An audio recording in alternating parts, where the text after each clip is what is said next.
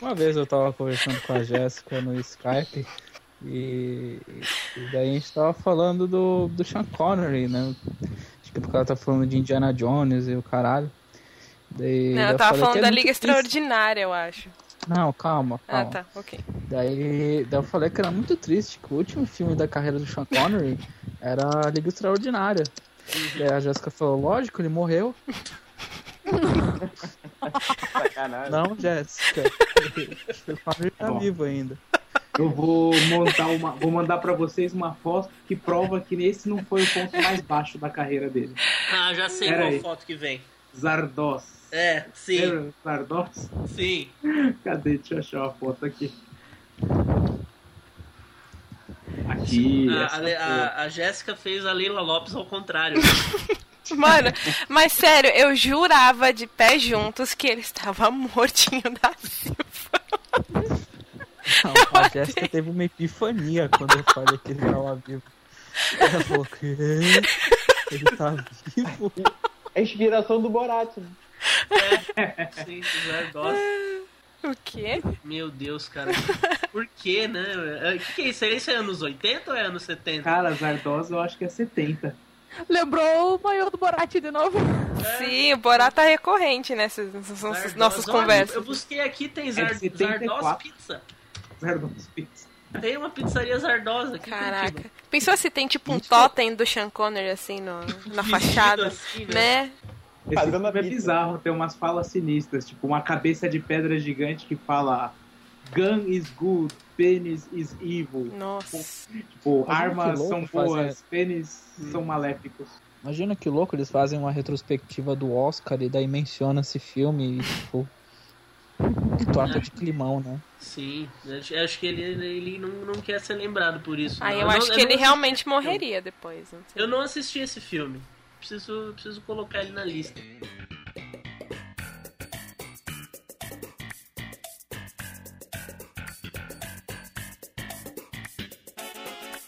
Dada então essa bela abertura, né, me difamando, eu acho. Não sei o quanto serei zoada sobre isso, mas enfim, estamos aqui com mais um Tudo Sobre Nada, para falar de nada, mais de tudo. Isso dá um bom slogan, né? Exceto os jogos. Exceto os jogos. A gente coloca bem pequenininho, assim, exceto os jogos, em itálico ainda. É, bom, como vocês puderam perceber, a casa tá cheia. Eu sou a Jéssica Pinheiro, estou aqui com... Sou Caio Vicentini, bom dia. Aqui é a Ana, boa noite. Aqui é o, aqui é o Diogo Fernandes, boa tarde. Eu sou o Demartini, eu fiquei sem períodos do dia pra falar. Aqui é o Leonardo e oi. Simplório oi. Né? Ai, ai. Enfim, bom.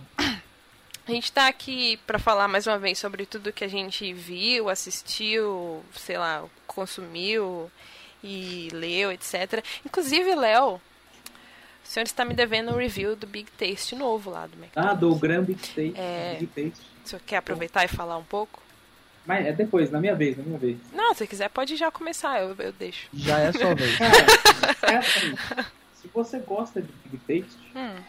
Você vai gostar mais ainda do Grand Big Taste, porque esse, ele é grande. Esse é ele... aquele que equivale a uma colher de manteiga? Urra! É, não sei, mas deve equivaler, deve equivaler a um bom punhado de bacon, assim, porque ele é grande e tem muito daquele molho que eu já, eu já tuitei para um monte de empresa aí, da Unilever, essas empresas que faz de tudo, para fazer um raio de uma maionese com aquele molho, cara. Aquele molho é foda. Aí você pega, imagina que você comprou dois Big Taste e você põe um em cima do outro. Caraca, você fez é, isso. Ele consegue ser melhor do que o Angus Bacon? Então, eu pessoalmente não, não gosto do, do, dos lanches de bacon do McDonald's. Eu gosto mais do. Assim, da, da, no preferido mesmo é Big Taste e em seguida o Cheddar. O Angus, tipo, eu só acho ele meio caro. Assim, não acho que ele tem um tchan, alguma coisa que destaque ele, que nem o Cheddar tem, ou então o Big Taste tem, assim. Você come ele e você fala, nossa, isso aqui é diferente. O Angus eu acho ele mais, mais comunzão, assim, em termos de sabor. Eu vou acrescentando coisas, eu vou botando mais bacon, mais cheddar, aí o coração vai parando, aí eu paro de botar. Inclusive, aí... agora que Léo falou do, do, do cheddar, eu fiquei muito, muito, muito triste que eles tiraram o Grand Cheddar lá. Sim, foi uma grande, é. grande perca, como Sim. diria o Huawei. Esses sanduíches, sanduíches sazonais do McDonald's é triste quando eles tiram. O mais triste é quando, o mais triste é quando eles tiram o, o cheddar da promoção, que é 5 reais ou 6 reais, se eu não me engano. Tá certo. Aí eu fico agora. deprimido, porque quando tá assim no promoção cheddar, eu vou lá e compro 4. Eu não gosto de Mac. Oh? Caralho. Sabe que eu, eu, eu assim... Peraí, peraí, tu gosta de Resident Evil 6 e tu gosta de McDonald's. que horrível. Nossa, meu. Não, mas sabe, eu, eu vou na mesma linha da Ana. Eu, assim, eu, eu, pra eu ir no McDonald's ou no Burger King ou qualquer fast food desses, eu tenho que estar tá com vontade de comer um lanche deles. Sim, ah, sim. É. Tipo, Hoje eu tô com vontade de comer o McDonald's. Isso é raro. É. Assim, não sei se é a idade, mas depois que eu fiquei mais velho, assim, eu privilegio uma refeição boa. Sim, esses mas bate, é... Esses bate top aí é de vez em quando.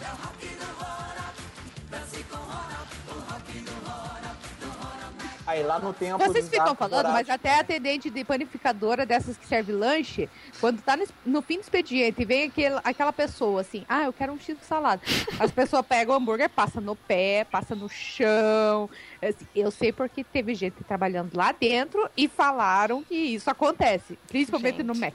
Tudo depende de como você trata o atendente, né? Você tem que tratar. Sim. o ah, cara que lida com a sua comida, você tem que tratar ele sempre bem. Sim, e nunca, nunca devolva a comida. Nunca sim. pensa pra trocar. Sim. Come do jeito que veio. Eis o motivo não. que eu não vou no Mac, porque sempre que eu vejo meu primo lá, ele todo, toda vez que ele pede um sanduíche, ele vai lá e troca. Por causa que hum, coloca cebola. Saliva. Aí eu já imagino, eles cuspiram lá, que nojo. mas, mas eu gosto, não é bom. Eu não curto, não acho bom o hambúrguer. É que assim, McDonald's tem gosto de McDonald's. Você não vai no McDonald's para comer um hambúrguer. Você vai no McDonald's para comer um lanche do McDonald's. Porque o sabor é sim. é completamente diferente. É diferente, sim. Eu tenho. Quando é. eu tenho essas pira também que dá uma saudade, eu vou lá também, mas não é sempre não. Inclusive, acho que a única época que eu realmente ia com frequência eh, foi tipo muitos anos atrás que eles tinham o. Mac Chicken Crisp, eu acho, alguma coisa assim, a cinco reais. Mas nossa, eu me acabava. eu comia muito daquilo. Eu, inclusive, sou da, dessa casta de pessoas que prefere os lanches de frango. É, casta. É, é casta mesmo, porque o lanche de frango do Mac parece que botaram, sei lá, um pedaço de pedra. Fritaram cascalho. Assim, eu Deus, não acho. Não coisa é. sem gosto. E outra casta, a casta que come peixe no McDonald's. Nossa, é, aí é outra casta mesmo. Macfish é triste. Macfish eu nunca comi, na verdade. Eu comi um peixinho vez, quadrado. Como é bem peixinho ruim. quadrado? Como que é, Diogo? É bem ruim. É, é. peixe. Ah, mas aí até aí você não gosta de peixe, então. Não, não gosto. Ah, então sai daqui, vai. Melhor mesmo é lá no Nordeste que tem um maquibode. Maquibode.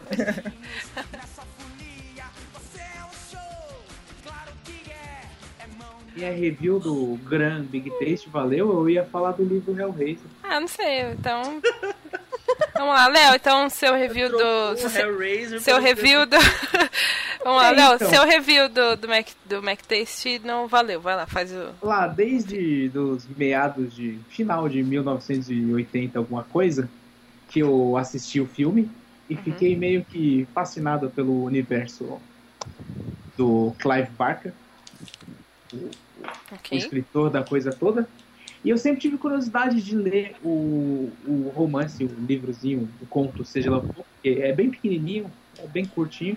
Uhum. E eu nunca achei para ler em português, porque até então ele nunca, nunca tinha sido lançado no Brasil. Eu cheguei a achar alguns, alguns scans, alguns PDFs em inglês, é, mas... O que, que foi que você leu, desculpa? Hellraiser. Ah, Hellraiser. Tá. O livro, o livro mesmo. O livro. Tá.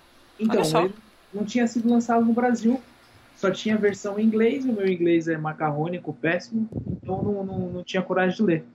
Aí calhou de que no, no meio do ano passado, a editora Dark Side Books finalmente lançou um livro E ele veio assim da forma mais espetacular possível, assim. Ele capa dura com a capa de couro, assim, imitando o, o a configuração dos lamentos lá, a caixinha. Veio um trabalho de arte assim, foda. E sem falar da história, assim, que tem alguns pontos bem diferentes do filme. Eu até entendo a adaptação, assim, porque talvez não funcionasse tão legal no filme. Mas Quem no fal... livro é muito bom. Quem falou de Hellraiser na, no último programa foi o Diogo, não foi? Sim. Hum, Hellraiser? Não. Foi Hellraiser? Não. Eu me confundi. Eu falei então. de Sandman. É, você Sandman falou de, de Lucifer, verdade. Eu me confundi. Mas você mencionou Constantine, né? Que... E é. Constantine também. Ah, então é por isso que eu me confundi. Então. Não, eu tô confundindo Hellblazer com Hellraiser. Nossa, Agora eu tô entendendo a ligação. tipo, onde isso vai chegar? Desculpa, continua. E o fato é que o, o, livro eu achei muito mais interessante do que o filme, talvez porque você não tem aquela, aquela concepção visual que, que tem no filme dos cenobitas e tudo mais. Você acaba criando uma imagem mental de como eles são pela descrição, sem contar que as descrições assim do, das torturas lá que eles infligem ao, ao personagem principal são descritas assim de uma forma muito bacana. E fica aí a minha recomendação. Se você assistiu o filme ou não, leia, depois vá atrás do filme, mas fique só no primeiro, porque os outros filmes são uma merda. Eu é confesso que eu tenho um, um pouco de cagaço do Hellraiser. Então, eu tive muito cagaço quando eu assisti e era criança, que lá em 87 eu devia ter. Eu nasci em 82, 85 anos. Ah, não, ainda hoje eu tenho um pouco, assim. Mas se você reassistir hoje, você vai ver que o filme envelheceu muito mal. Então, eu nunca assisti. Só piora. Assista, o, o, primeiro tem uma história muito boa. A partir do segundo. É que aquilo, o primeiro, tanto o livro quanto o primeiro filme, hum. ele não é focado nos cenobitas, não é uma história do, do Pinhead e dos seus acertos. Ele é focado na história do cara que foi pro inferno hum. e conseguiu sair do inferno. Os então, tá. cenobitas tá. são só uma participaçãozinha, assim. Oh, é, pelo que você está me contando, está me lembrando, sei lá, um pouco do que foi a adaptação de Jurassic Park, talvez. É, eu não consegui traçar um paralelo. É, porque o, o nos, no, nos livros, assim, eles, os dinossauros, eles são, eles aparecem muito depois, né? Ah, o... É, no, no, sentido que o filme é um pedaço, é tipo 20% do que é o livro. É. Assim. Isso, ele, é. ele pegou uma parte muito específica e transformou em um filme. O livro do Jurassic Park, ele é outra, outra coisa. É. Uhum. Entendi. Oh... No, no, caso de Hellraiser, o primeiro filme é uma adaptação boa, porque ele uhum. pega esse clima de que o foco não é, não é no, no Cenobitas nem no Pinhead. A partir do segundo, eles começam a se focar na, nas criaturas lá e despiroca e aí vai até o 8 ou 9 hum. e são uma sequência de merdas fumegantes. Mas isso que vai ah, até o 8 ou 9 é livro ou filme? É filme, o livro ah, só tá. teve um mesmo. Só teve um, entendi.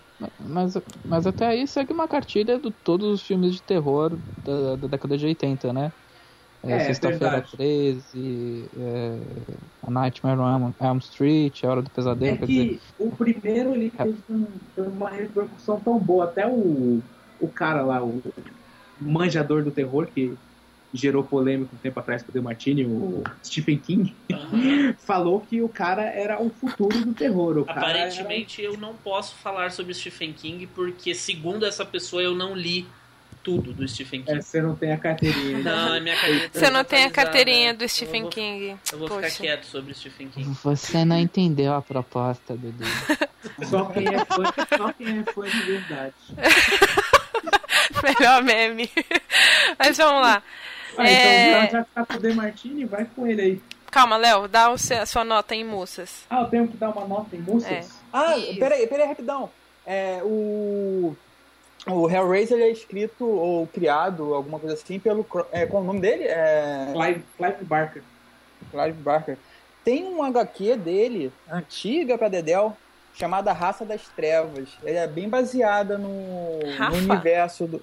Então, ele. ele é raça, raça. Rafa das A raça, trevas? eu entendi Rafa, de Rafael, sabe? É, tipo... eu entendi também, Rafa das Trevas.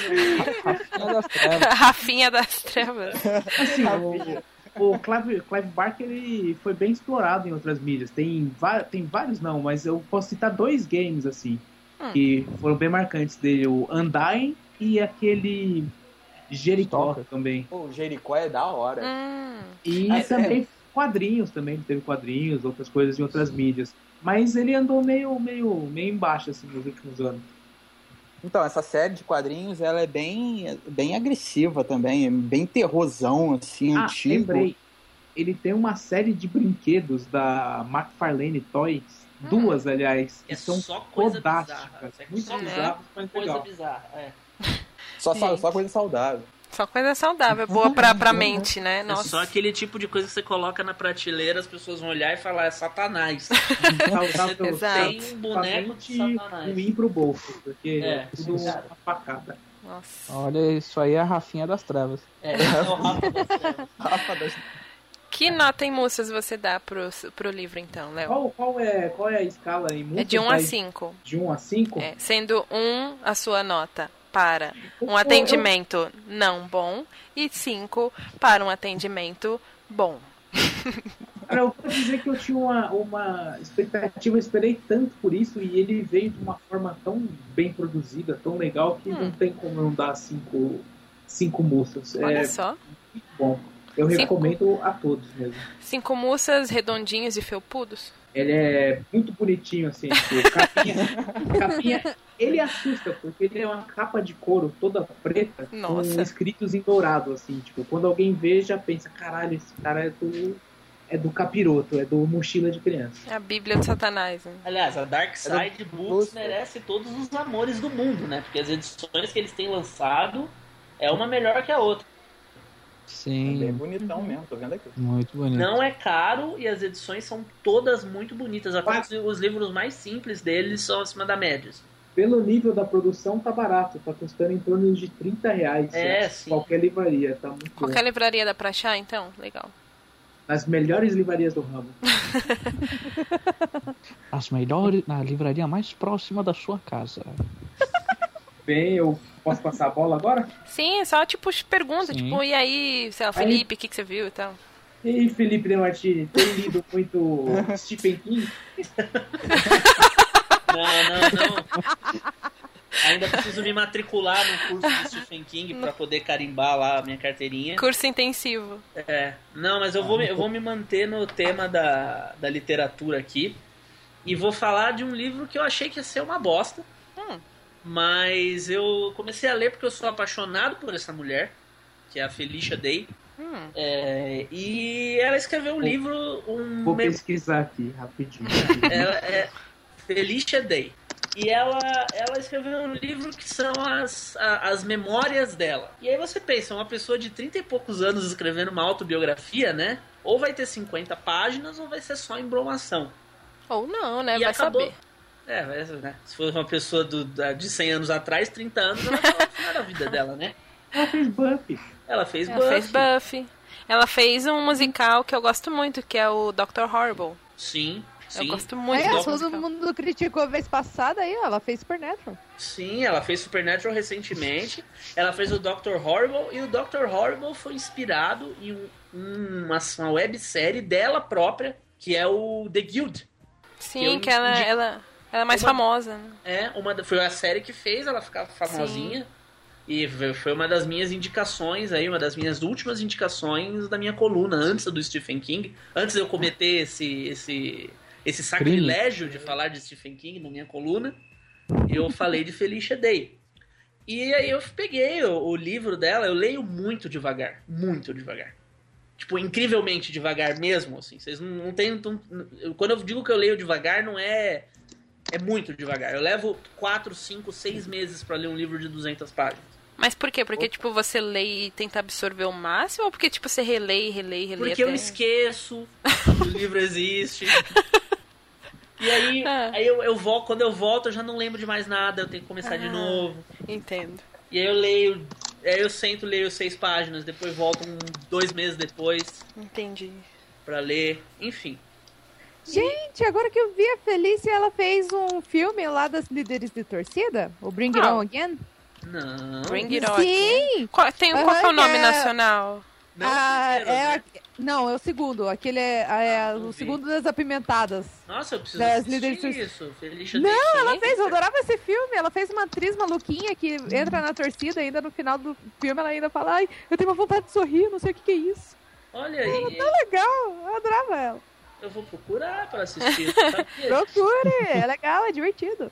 Enfim, ela é a minha, minha waifu ela junto com a Lindsay, ela junto com a Lindsay Sterling e agora pouco a pouco a menininha do Need for Speed, a mecânica, estão, estão são as minhas waifus. A do é, jogo? A do jogo, é, a mecânica. A ruiva, ah, eu, sei. Eu não consigo resistir, só um parênteses, eu não consigo resistir quando ela me liga no celular e fala assim: Eu tô aqui tão solitária, vem correr comigo. Nossa. Chega aí. Ela, ela manda as mensagens assim: Eu tô aqui olhando pro teto, não tenho nada para fazer, vem me fazer companhia, vem correr comigo. Que carente, gente, é, tadinha.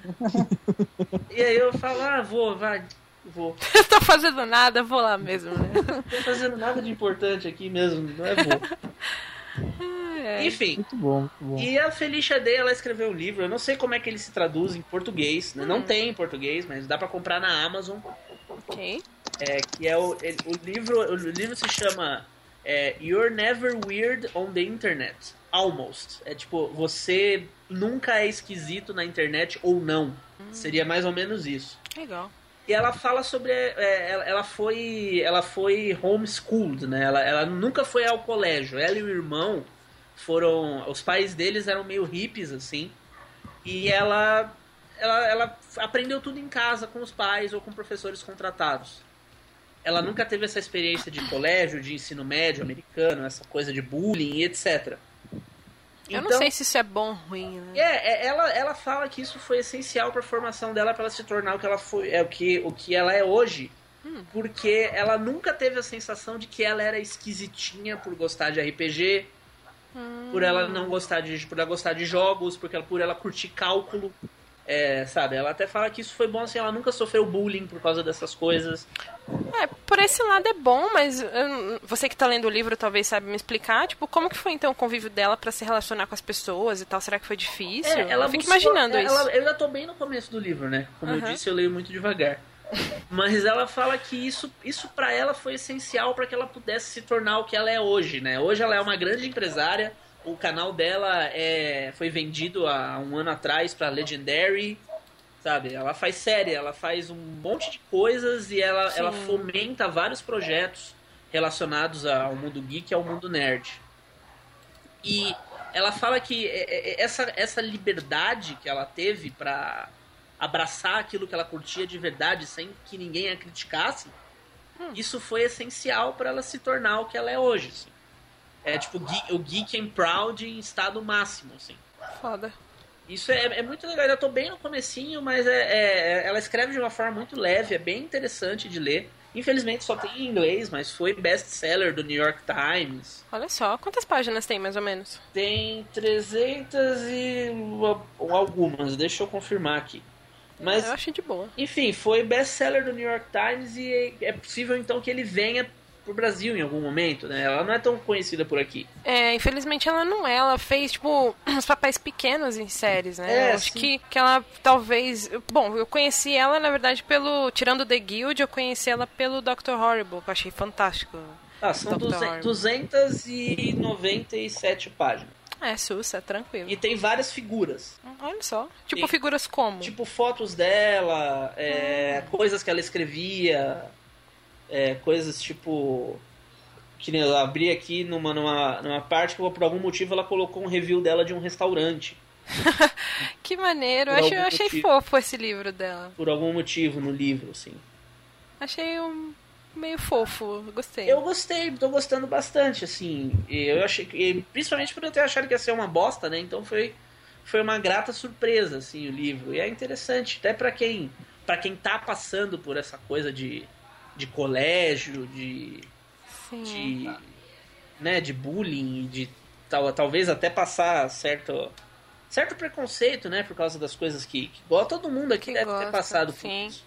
Uh, que eu passo de, de, de, sei lá, situações, porque eu falo que eu, eu adoro jogos, de, músicas de joguinhos de videogame, gente, vocês não têm é, noção. É, então, é interessante ver uma visão completamente diferente de uma pessoa que é, isso nunca foi uma realidade para ela.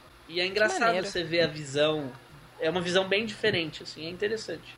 Muito Sim. maneiro. E é a Felicia Day, né? Sua musa, apenas. Minha musa, é. Eu tô, eu tô quase baixando o audiobook. Pra ver Tem áudio. É, eu acho muito interessante essa pegada de livros é, estrangeiros que eles têm audiobook, Tem né? Audiobook eu tava narrado por ela. Então, eu acho isso muito maneiro. Eu acho que deveria ter algo. Eu não sei se, na verdade, a gente tem algo assim parecido no Brasil. Não é um, gente... um formato muito né, popular, assim. A gente tem, mas é, não é tão difundido como nos Estados Unidos, por é, exemplo. acho que você... é, mais pra, é mais pra deficiente visual, né? Exato. Hum, é. Nos Estados Unidos você tem O Senhor dos Anéis narrado pelo Leonard Nimoy. Tipo... É, sim. sim. Hum, é, aqui a gente tem a Bíblia do Cid Moreira, né? Muito melhor. É, é, bacana. Tem o Cumberbatch que ele tava recitando o Jabberwock, vocês já viram? Sim. Mano, ah, enfim, é que ele tem um vozeirão, né? E é, intimida. Eu... eu acho muito legal. Ele eu, eu, queria muito ver algo mais difundido, assim, aqui no, no Brasil. Assim. De pegar essas mídias de. pegar livros e transformar em mídia de áudio, né? É, seria legal. Outra, outra que tá escrevendo, escreveu um livro, já foi lançado, eu tô esperando o meu chegar. É a Lindsay Sterling, que é a minha outra hum. waifu, né? Também é biografia? Também é biografia dela, Deixa chama só. O Único Pirata na Festa. E, já imagino. Já. E também foi best-seller do New York Times e tal. E ela também gravou o audiobook, mas o meu ainda não chegou, porque é uma cópia autografada e tô esperando chegar. Que bonitinho. Nossa, que chique. Né? Pois é, eu comprei, eu, eu, arrisquei o meu cartão de crédito para comprar essa, essa cópia autografada. Porque eu, foi na BGS, eu tava lá no quarto do hotel, né? Wi-Fi de hotel. Ixi. E aí ela publicou no Twitter assim, então galera, ó, 50 cópias autografadas na Bar do Zenobo, os 50 primeiros que comprarem levam. Eita. Aí eu, ai caralho, aí eu fui lá e comprei, tipo, foda-se, se me clonarem, já garanti o meu livro, pelo menos. Mas não, não, aconteceu nada, eu tô esperando chegar. Muito bom. Sobre Quanto... o livro do. É, eu ia perguntar, pode perguntar, Caio. Quanto, quantos moças, quantos seus gatos você daria ah. pelo livro? Quantos gatos seus você dá pro livro? Eu li 40 páginas só do livro, até agora. Mas nas 40 páginas eu dou, vai, quatro moças. Quatro moças, muito bom. Mas muito bom. eu só li o começo, então não sei. Será? Eu quero que você volte então depois para falar o que você achou do final é, do, do, livro, sim, por favor. É. Em 2018 eu retorno pra Nossa, falar. Felipe, nossa. Na próxima Copa. É. Porra! Próxima Olimpíada que tiver, aí talvez eu, eu já tenha terminado de ler. Senhor. É, eu tô na Vai página 37 de 294. Ah, deveria ter pegado o livro do Resident Evil, que tem cento e pouquinhos. Em um mês. É uma página por dia. Tá bom. Ah. É. Vai, Fê, puxa alguém. É, vou puxar você mesmo, pessoa. Eu? Diz aí, Jéssica. Diz aí você. O que você tem feito bom, na sua vida? Muitas coisas. Olha, tá difícil. Vamos lá. É, eu estou. Eu comecei a assistir recentemente um anime chamado Tengen Topa Guren Lagan. Vocês já ouviram falar? Hã?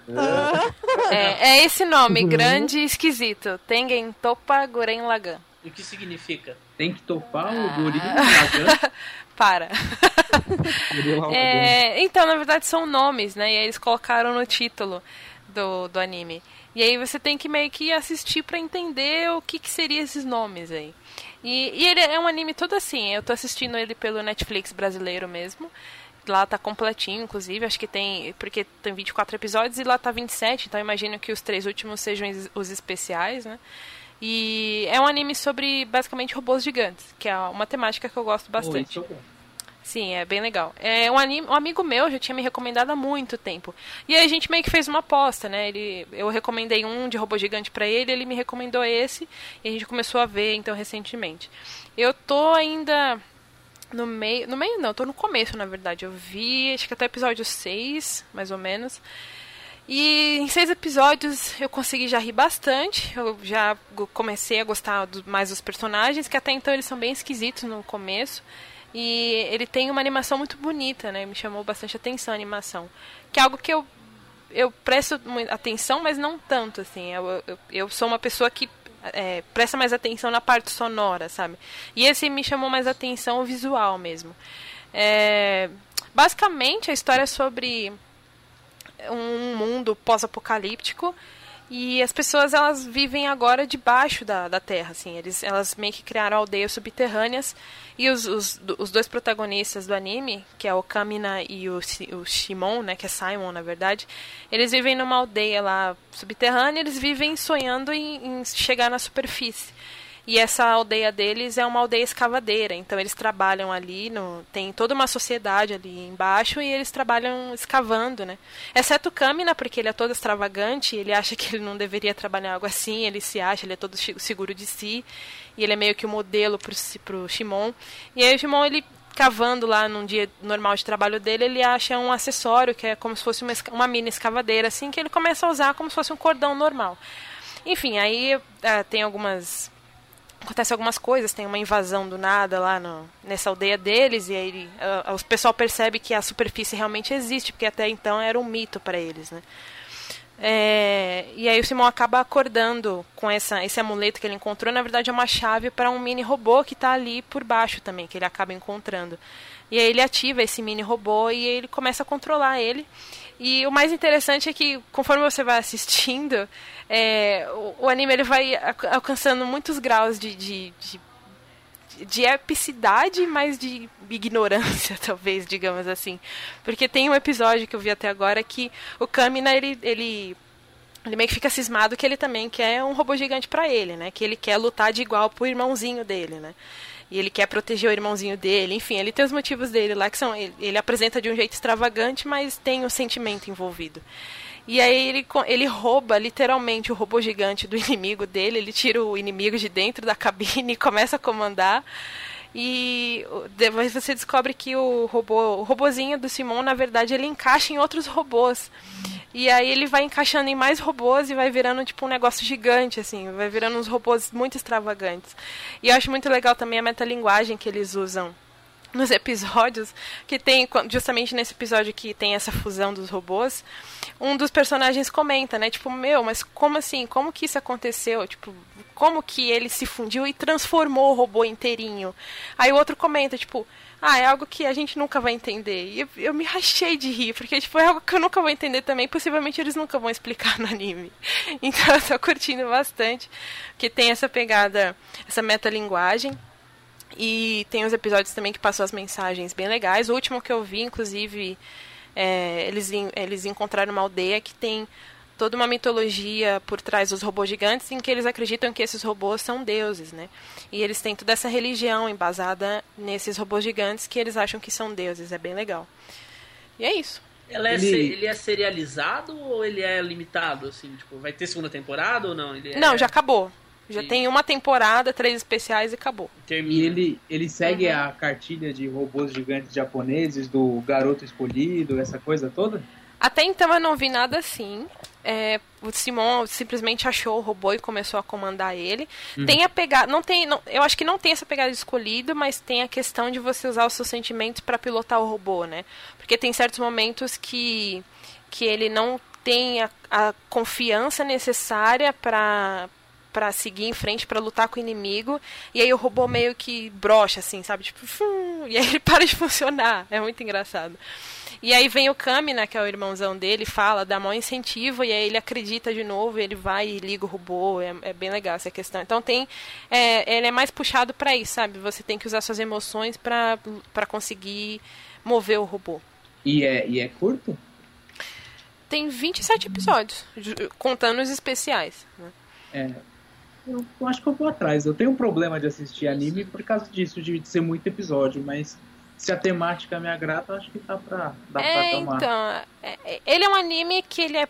Ele me parece ser proposital, pro, eita, propositalmente exagerado. E isso funciona, sabe? Tem certos animes, e não só animes, mas mídias no geral, que obras de várias mídias no geral, que eles tentam exagerar e não funciona tão bem, sabe? E no, no, no Guren Lagan é, funciona porque eles trabalham juntamente com a metalinguagem, sabe? Então eles meio que extrapolam. Eu, eu, eu me lembro de um certo momento que eles até quebraram a quarta parede, é muito, é muito legal.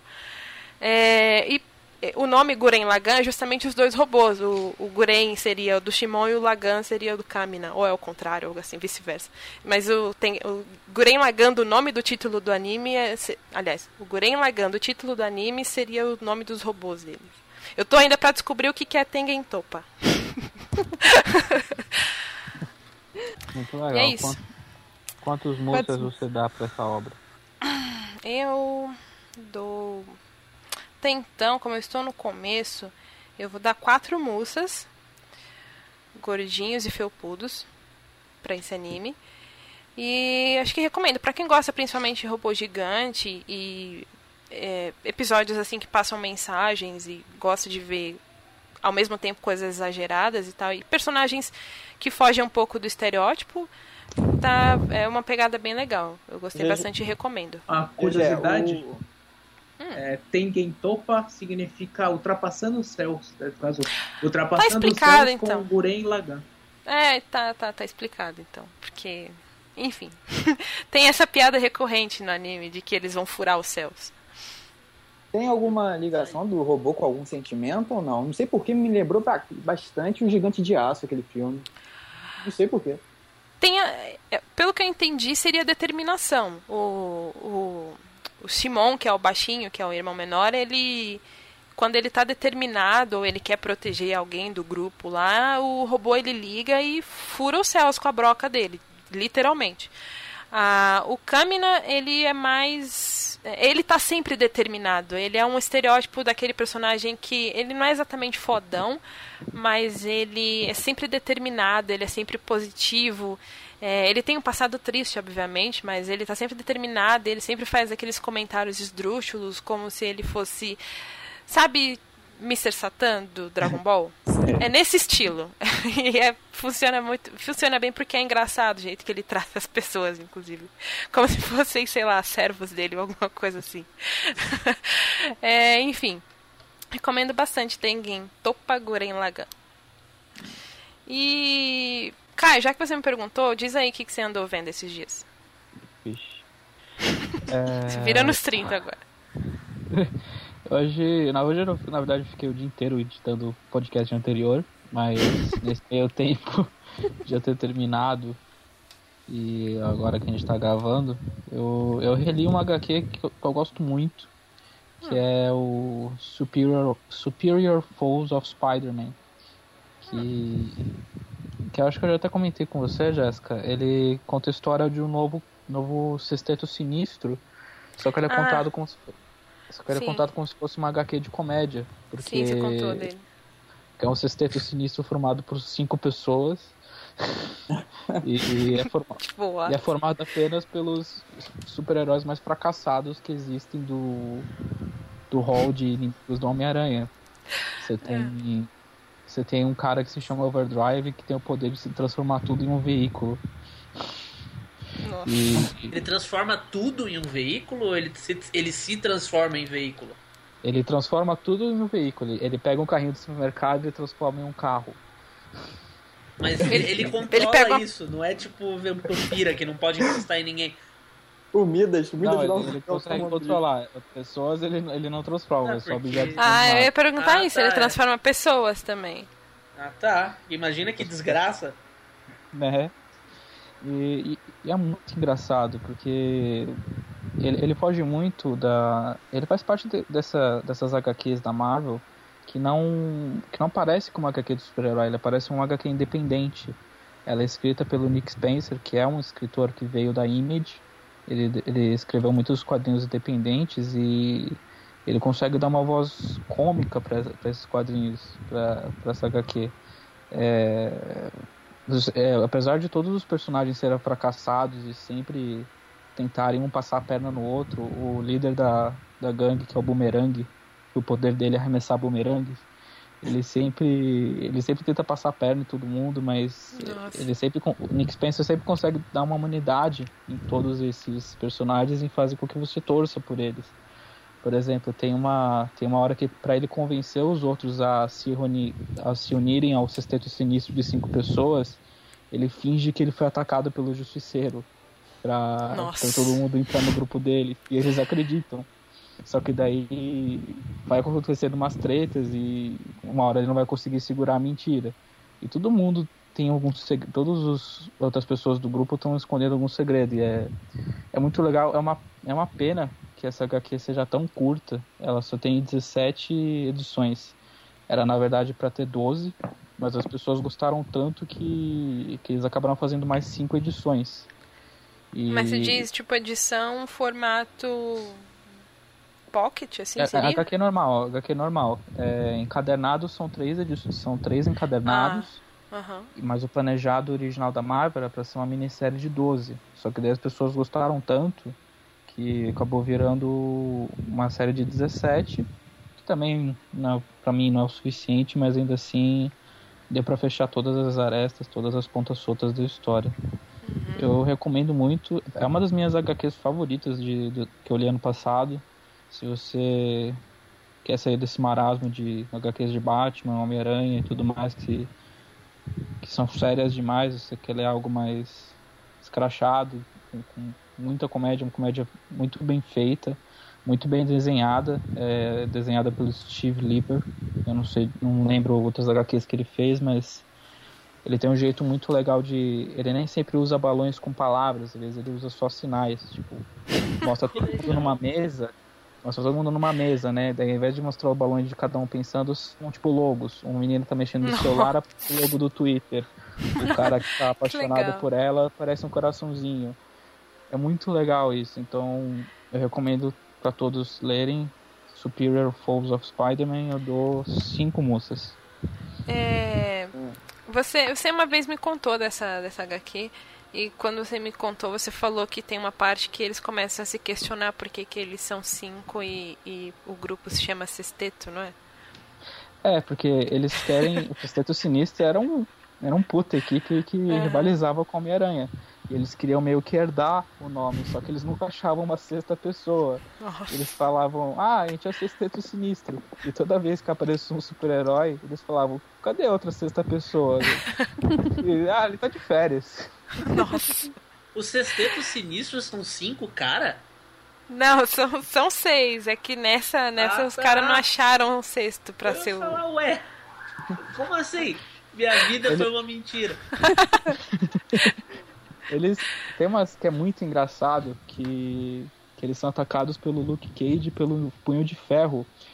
E eles são tão Ixi. tipo classe C de, de super vilões que eles ficam admirados que o Luke Cage vai atrás deles. E daí pega um caderno e pede um autógrafo pro Luke Cage e o Luke Caraca. Cage dá uma cadeirada na cabeça dele. Nossa. Muito é... bom. Ah, maneira. Você dá quantas moças, desculpa? Cinco moças de cinco. Olha, só. Olha aí. Olha aí, né? Parabéns. É. É, vocês, provavelmente, vocês, provavelmente, vão encontrar ou no Comics, Comixology, que é aquele serviço online que você compra HQs para ler no tablet ou no celular. E eu acho que o aplicativo da Marvel, é, Marvel Unlimited, deve ter também, já que é uma HQ acho que de 2014, então eles provavelmente já devem ter no catálogo. Não tem aqui no Brasil ainda traduzida? No Brasil tem. Ah, é, tá tem encadernado, acho que é Homem-Aranha Extra. Que eu acho que até tentei comprar uma vez, mas eu não gostei muito do papel. Acho que é Homem-Aranha Extra, eu não sei dizer qual, quais números, mas já foi lançado no Brasil sim. Hum, então, várias oportunidades para vocês lerem. Eu vou puxar agora o Diogo. Oi. Oi, tudo Oi. bem? Oi. Oi. Então. Oi. Oi, meu nome é Diogo. Eu lembrei da Dory. Assim, minha memória nunca foi lá grande coisa, né? A memória é meio, meio, meio ruim, para falar a verdade. Mas uma coisa que eu não consigo esquecer é no jornal de domingo, enquanto o meu velho pai ele ficava vendo alguma outra notícia, eu sempre destacava a parte de quadrinho. Hum. Então, só para ler o Hagar, o, o horrível, o terrível, então vendo os quadrinhos do Calvin Haroldo. Olha só. Que, cara, é, é, é lindo, é, é, maravilhoso aquilo. E todas as histórias dele estão com um pilado gigante aqui do meu lado, que eu adoro esses dois aqui. Cara, são lindos.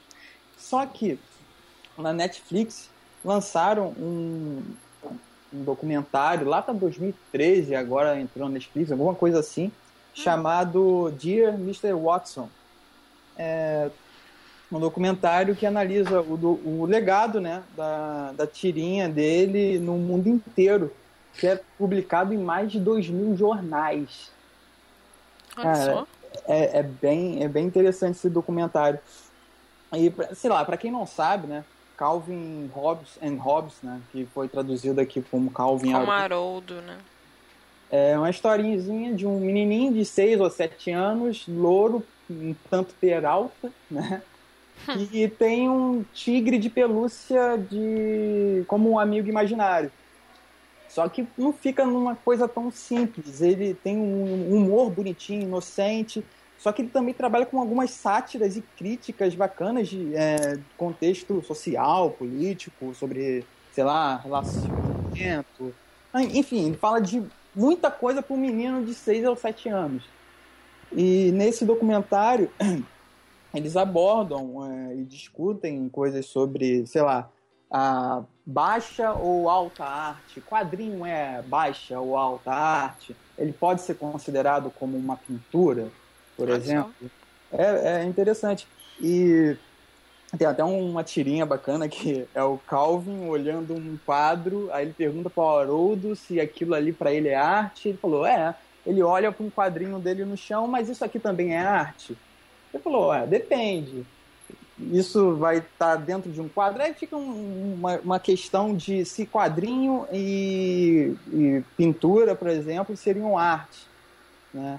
Que é bem bacana. Que o Bill Watson, ele assim, é bem recluso e tal, e não disponibiliza e não licencia os produtos dele para nenhum lugar, nem para Disney.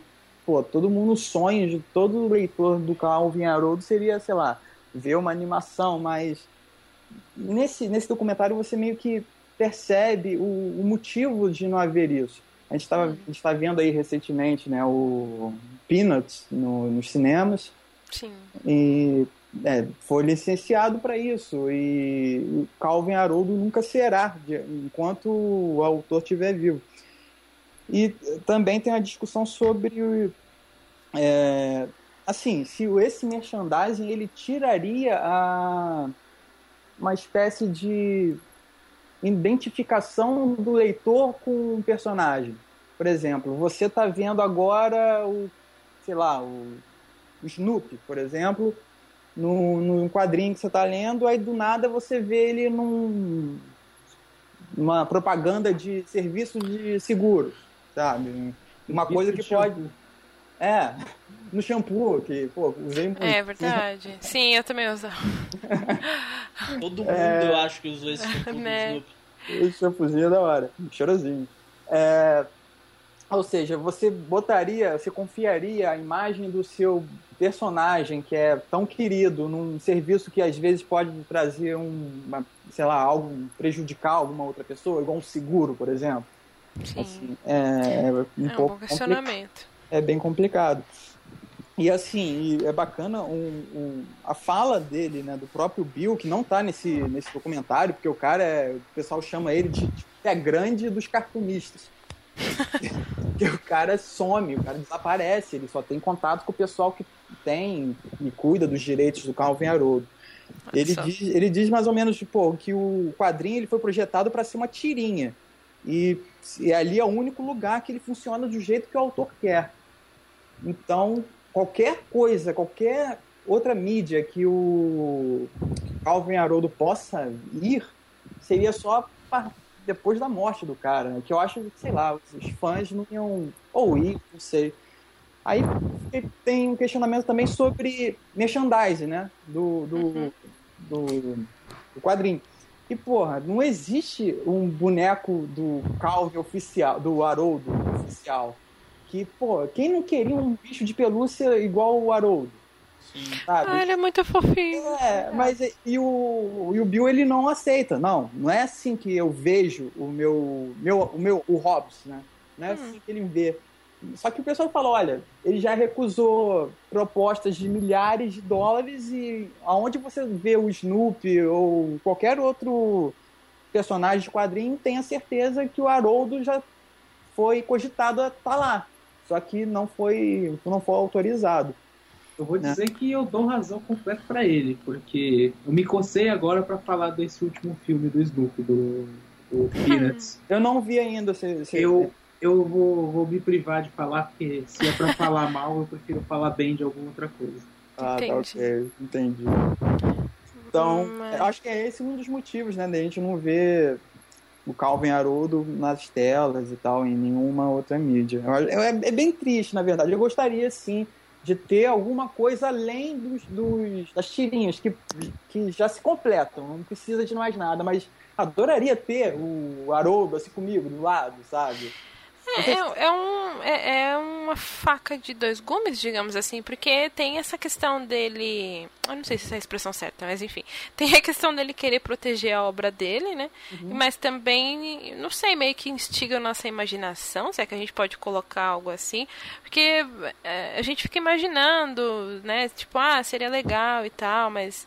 É, assim, parece uma ideia legal, mas a, o humor das tiras é, é, completamente diferente da linguagem do cinema.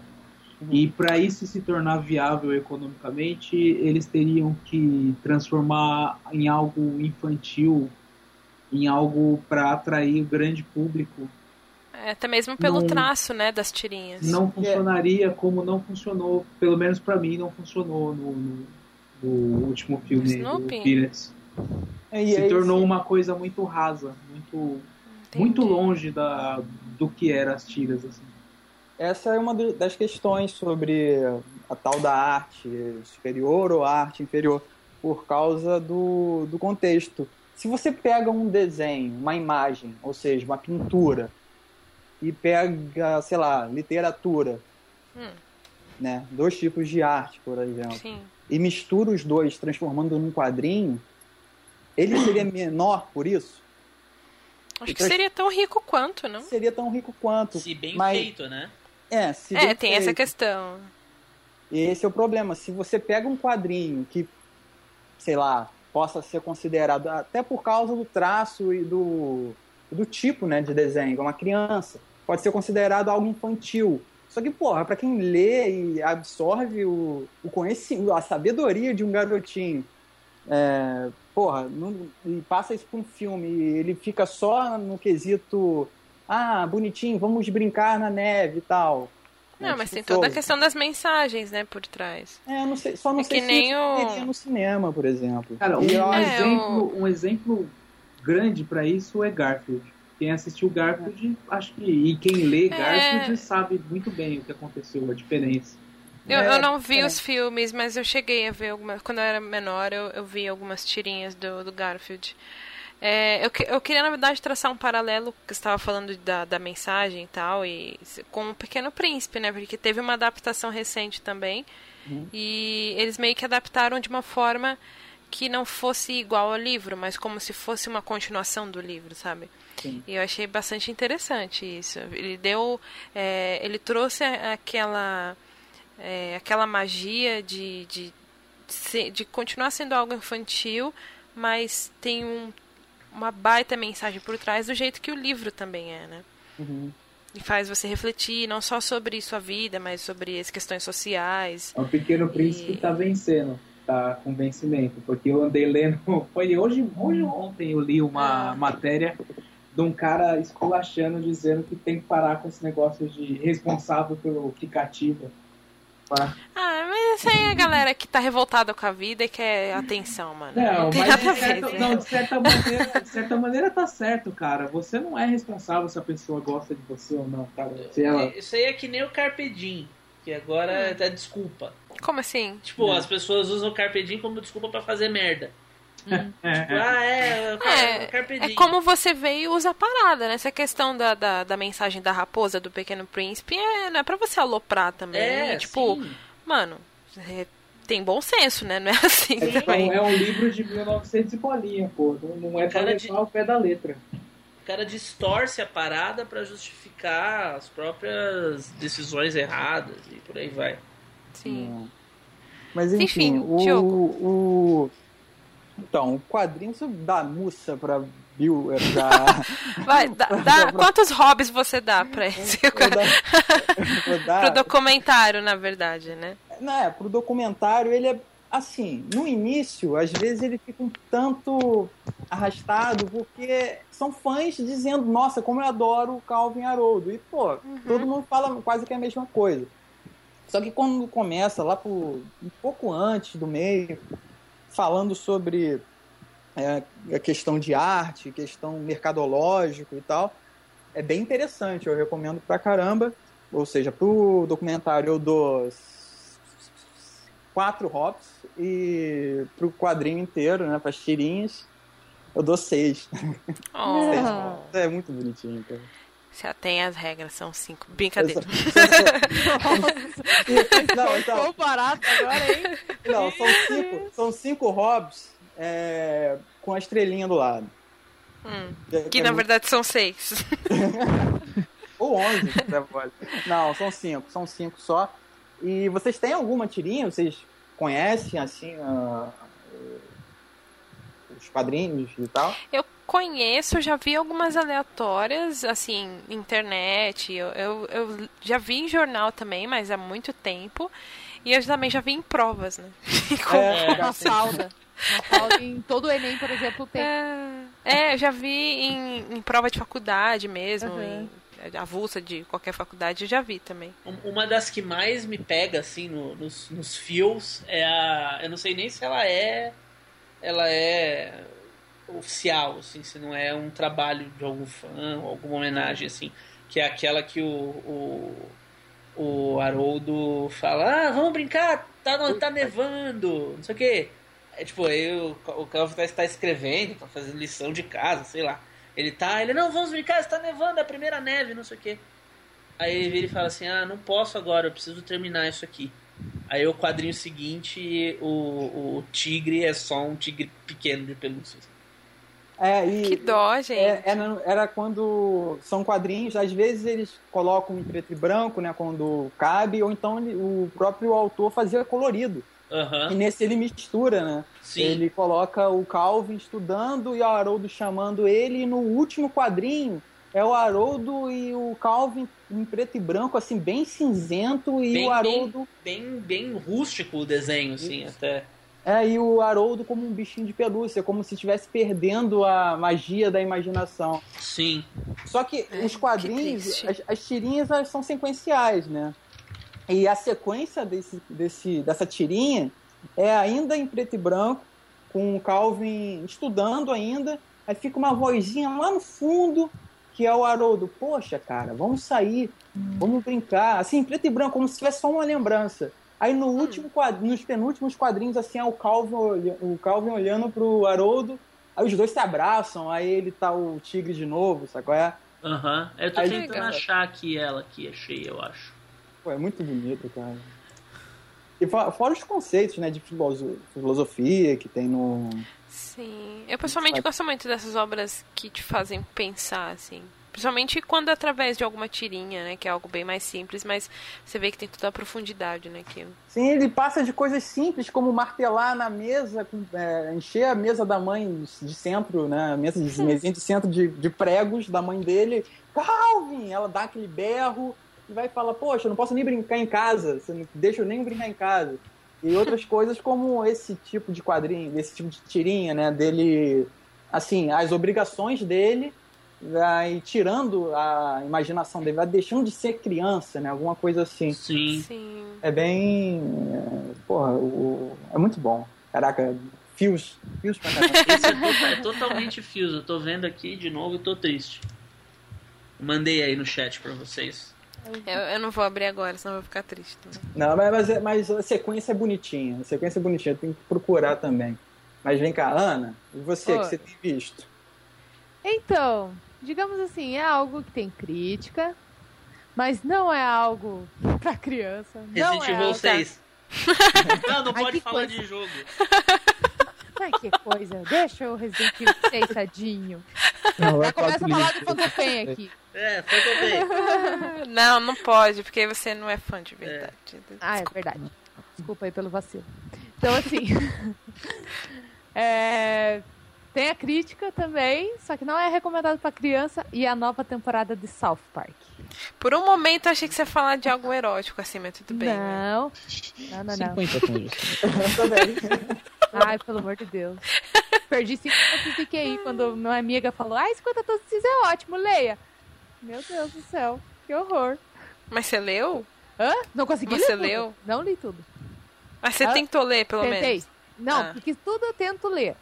Hum. Por exemplo, ah, tal É, eu livro tentei ler Crepúsculo, eu meio que me arrependi Exatamente, também. também. É. Crepúsculo também. Eu tenho uma outra obra também que, ao contrário de Crepúsculo e 50 Tons de Cinza, eu respeito. Então eu prefiro não falar, deixa ela quietinha lá, que senão vai, pode gerar polêmica. Aham. Eu ia ficar bem ferrado da cabeça se você não gostasse de Game of Thrones, mas gostasse de, por exemplo, Crepúsculo, Não, não, não. É, 50 tons de cinza. Não, Já não. tá de desgraçamento. É, eu não gostei baita de, de- Eu não gostei de. de Twilight por causa da, da narração mesmo. Eu achei muito chato. Não, é, É, muito chato. É muito chata a Bela o tempo inteiro escrevendo o Edward e o queixo dele, os olhos e a pele dele cintilante, meu O Deus. peito dele gelado nada, né? como uma placa Não, mas de aço. o tempo inteiro, sério, o tempo. Toda vez que ela vê ele, ela descreve ele todinho. É muito insuportável, não dá. Não, é horrível mesmo. Mas voltando pro South Park. No Vai caso lá, aqui, Ana, vai lá. é, Foi semana passada realmente que eu parei assim pra assistir. E, gente, assim, o que falar de South Park, né? É ao contrário, por exemplo, dos Simpsons, que pra mim teve algumas Hum. temporadas que caiu, assim. South Park sempre teve aquela linhazinha. E já o primeiro episódio dessa nova temporada é até foi engraçado. Sim, não digo engraçado, mas é irônico. Pois é, o primeiro episódio fala sobre as minorias. Aquele povo que defende a minoria, mas só que Déjà aqueles vu. reaça, sabe? Tipo, você falou da minoria, seu merda! E, assim, adivinha quem que se ferrou na mão desses reaça, né? O Cartman? pai, lógico, o maior preconceituoso machista. ele, assim, teve um, tem um novo diretor na, escolinha, tudo. E aí ele fala, ó, vocês têm que respeitar a minoria. Não pode fazer piada, não pode fazer isso. Primeira coisa que o Cartman vai lá, faz uma piada e é suspenso. Ele fala, daí o Cartman, não concordo, não sei o que, e começa a fazer um, tipo, querer vingança. Ele pega ainda uma cueca do Butters. Peraí, desculpa. Segurando. Ele pega uma cueca do Butters, ele invade o banheiro no qual o cara tava mijando, aí ele joga a cueca do Butters, assim, na privada mesmo. Você está com uma cueca de um dos alunos. Acho que a galera ia- não ia gostar de você saber disso, aqui, saber disso, começa a falar. O cara fica maluco e começa a dar porrada no Cartman. Nossa. Tipo, assim, o Cartman fica destruído. Aí, mas a vingancinha do Cartman, ele pega, é, tem toda uma, como é que fala? Aquelas irmandades, fraternidades. Fraternidade, faculdade, assim, que é bem o estilo desse novo diretor. Ele é desses esportistas, assim, é, presidente de fraternidade, maluco, retardado, assim, da cabeça. Porque tem que defender a minoria. E se você não tá. E se você tá contra a gente, você é um bosta. E aí até o Randy, né, que ultimamente ele anda tendo mais espaço, que é o pai do Stan, ele tá nessas crises de meia-idade de novo e ele entra nessa fraternidade, ele zoa pra caralho do Kyle, tadinho. Ah, mas o Cartman, ele manda um monte de mulher grávida mexicana, refugiados... Meu Deus. Não, é algo assim. É South Park. Exatamente. E um monte de tacos ainda, assim, é aquela comida mexicana. E ele taca Meu na fraternidade. Deus. E assim, é, e assim, como é South Park, eu achei sensacional. Até por causa da, da crítica mesmo, assim, que ao mesmo tempo que tem esse pessoal reaça, assim, tem os próprios preconceituosos. Então, se for ver, assim, é o que a gente falou, né, mais cedo. Que assim, a violência, aquele ódio, assim, que um é, ah, você não concorda comigo, você é um idiota, você não você tá errado porque você não Sim. defende. Então, assim, é, tem essa crítica. E aí, o episódio em especial, principalmente pra quem já fez parte do mundo das fanfics, que é o episódio 6, que é o Tweak e Craig. Que são os dois personagens, que o Tweak é aquele que esquisitinho do café, não sei se vocês se lembram, fica. Ah! Ele, tudo Eu fala, acho que eu sei quem é. e o Craig é um que, tem, que usa um chapeuzinho tipo do Chaves, só que azul. Tipo do Chaves. É, tem as É. assim. Aí as as alunas do intercâmbio japonês, né, todas asiáticas, elas começam a fazer fanfics e fanart dizendo que os dois são um casal. E eles, porra, a gente não é gay. A gente é hétero. E começa a xingar. Não, não sou, não sou. E aí, uma hora, assim, o que, que a gente vai fazer? Ah, vamos fingir que a gente é gay e termina. Aí acaba. Caraca! Então, assim, só que quando eles não percebem que toda a cidade fica contagiada pelo romancezinho dos dois, que não existe. E olha, assim, compra quadro dos desenhos, não sei o que, os dois putos lá e toda a cidade. Ai, que fofinho! O pai do Twink ainda, nossa, você é um exemplo, toma 100 dólares. É, toma o dinheiro aqui, começa a dar assim, a tratar a criança com respeito, só porque é gay. Assim, é, é South Park, assim, é maluco também. Termina de um jeito ainda mais maluquinho, mas esse aí, pra quem fez parte, assim, de escrever fanfic, essas coisas, se identificou demais. É, essa temporada é, é qual? É a 19. 19. Mas essa é a última que saiu. É a última que saiu. Saiu em setembro. Entendi. Aí até, até agora tem 10 episódios. Não acabou ainda. Entendi. Aí tem todo no site mesmo do South Park. É, todos os episódios disponíveis, todas as temporadas, daí lá que tô assistindo. Não terminei de assistir tudo ainda. É, é Mas... eu, eu confesso que essas, é, esses desenhos que tem muitas, muitas temporadas me afastam um pouco.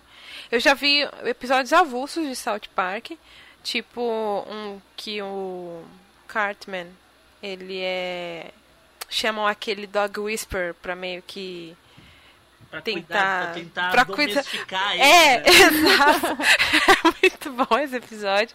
Eu cheguei a ver aquele de South Park, de, de South Park não, de World of Warcraft lá, que eles ficam viciadaços. Ah, é ótimo. E eu vi aquele do, do gato lá, do On Long Johnson. On Long Johnson. Isso é muito bom.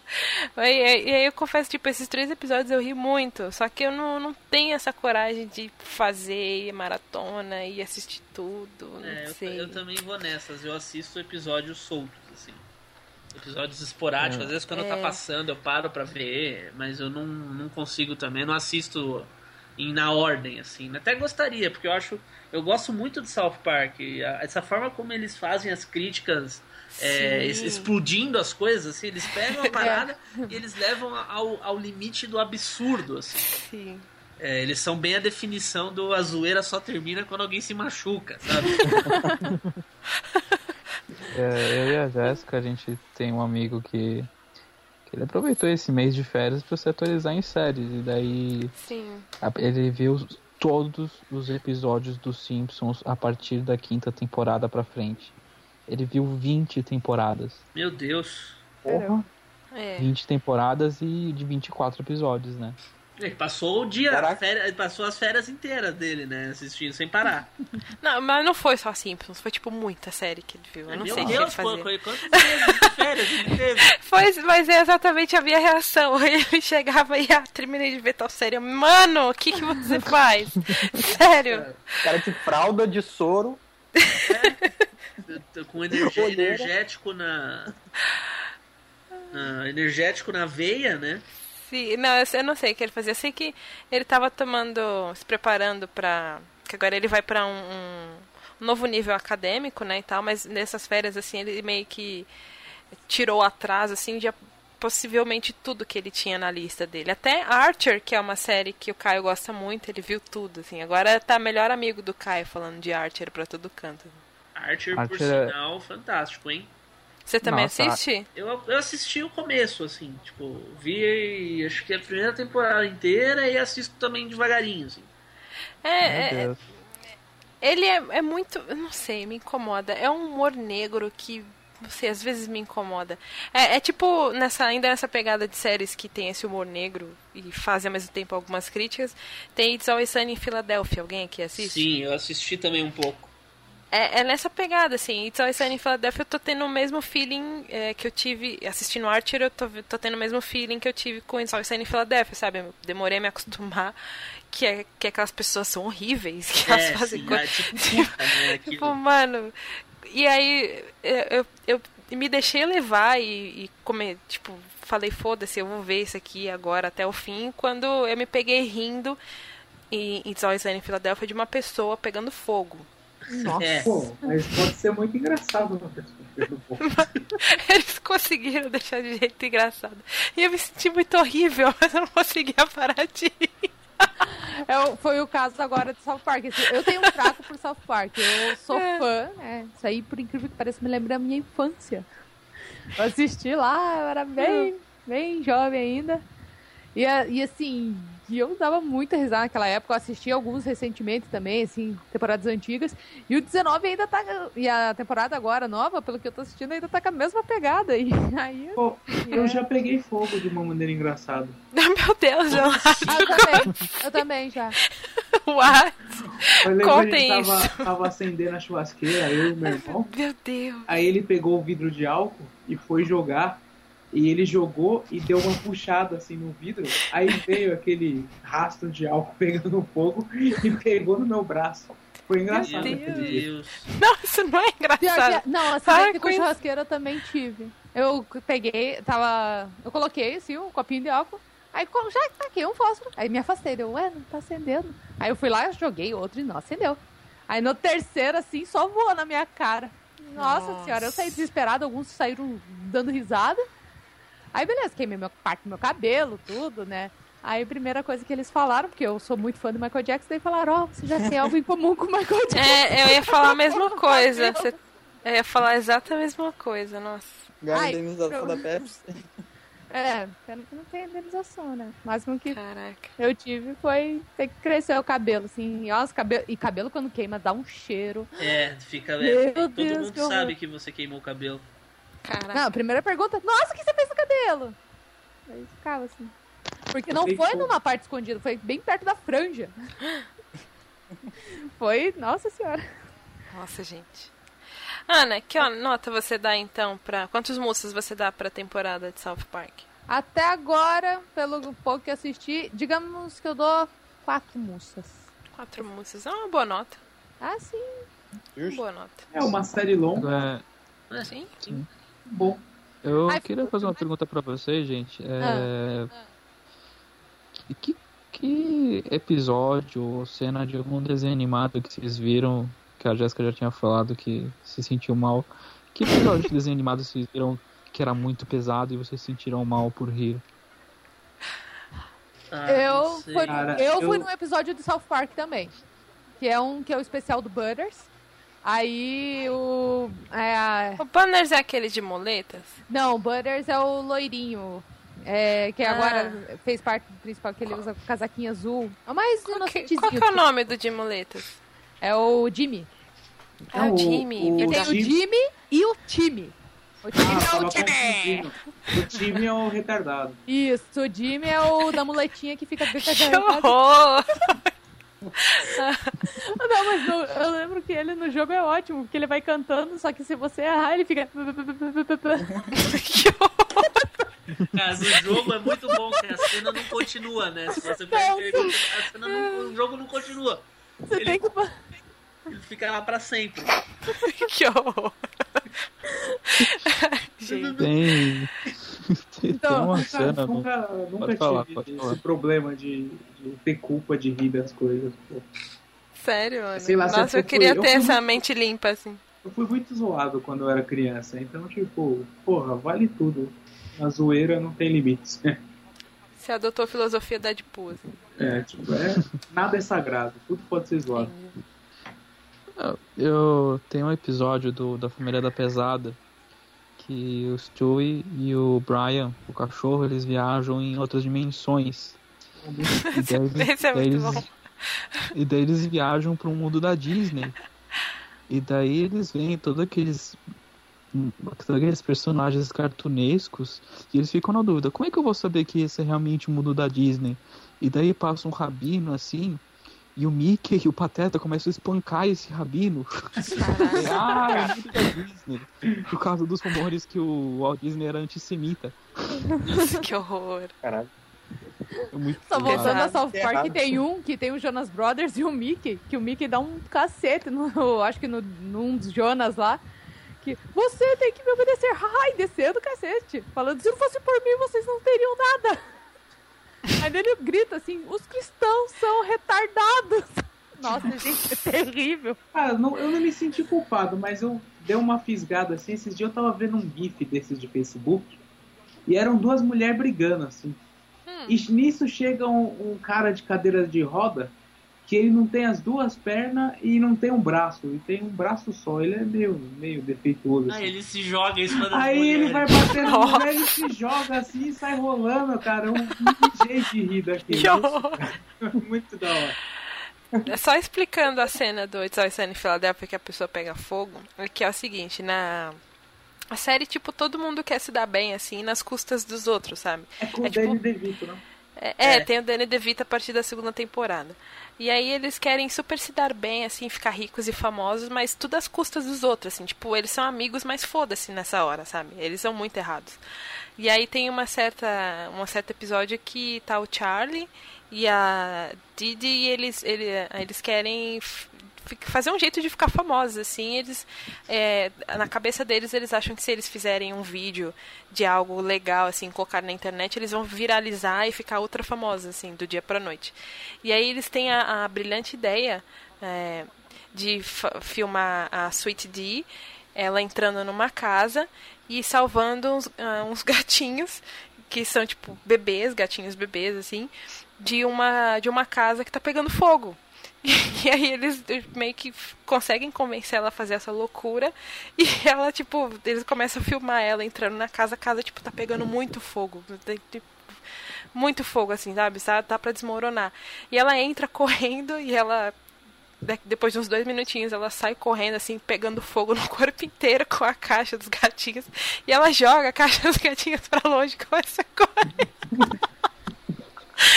Essa coisa é muito que ela tá pegando fogo. Caraca, é muito errado. Gente! É, mas eu imagino a reação, eu imaginei a cena na minha cabeça, eu não assisti esse episódio específico, mas eu imagino, é o tipo da cena que, cara, deve, deve ser. É, isso deve ter sido muito bom. Eu lembrei do, Gente, do é professor Girafales chutando a caixa com o gato. Tem isso também.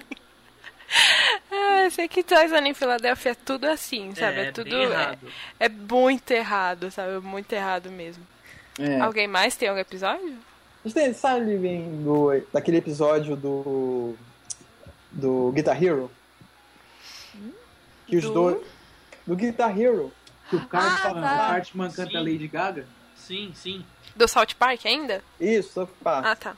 Cara, é muito da hora que parece que eles, é Rockstar mesmo, saca? Hum. Só que é tudo Guitar Hero, cara, é, é, é, muito maneiro. Ah, eu lembro.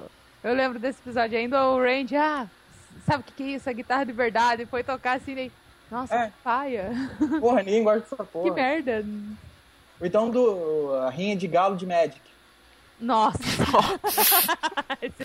Como assim? É maneiro pra cacete. Como assim, gente? É uma rinha de galo é, proibida, né? Que. Uhum. Só que em vez de lutar, eles jogam Magic.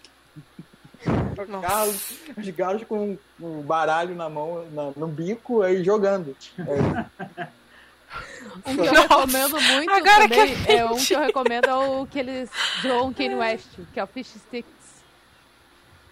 Que o Kanye West é o Jimmy, né? O gaguinho hum. de muleta, ele faz uma piada, a piada vira febre no mundo inteiro, e o único hum. que não entende é o Kanye West. Aí ele acha que essa piada é pra ele.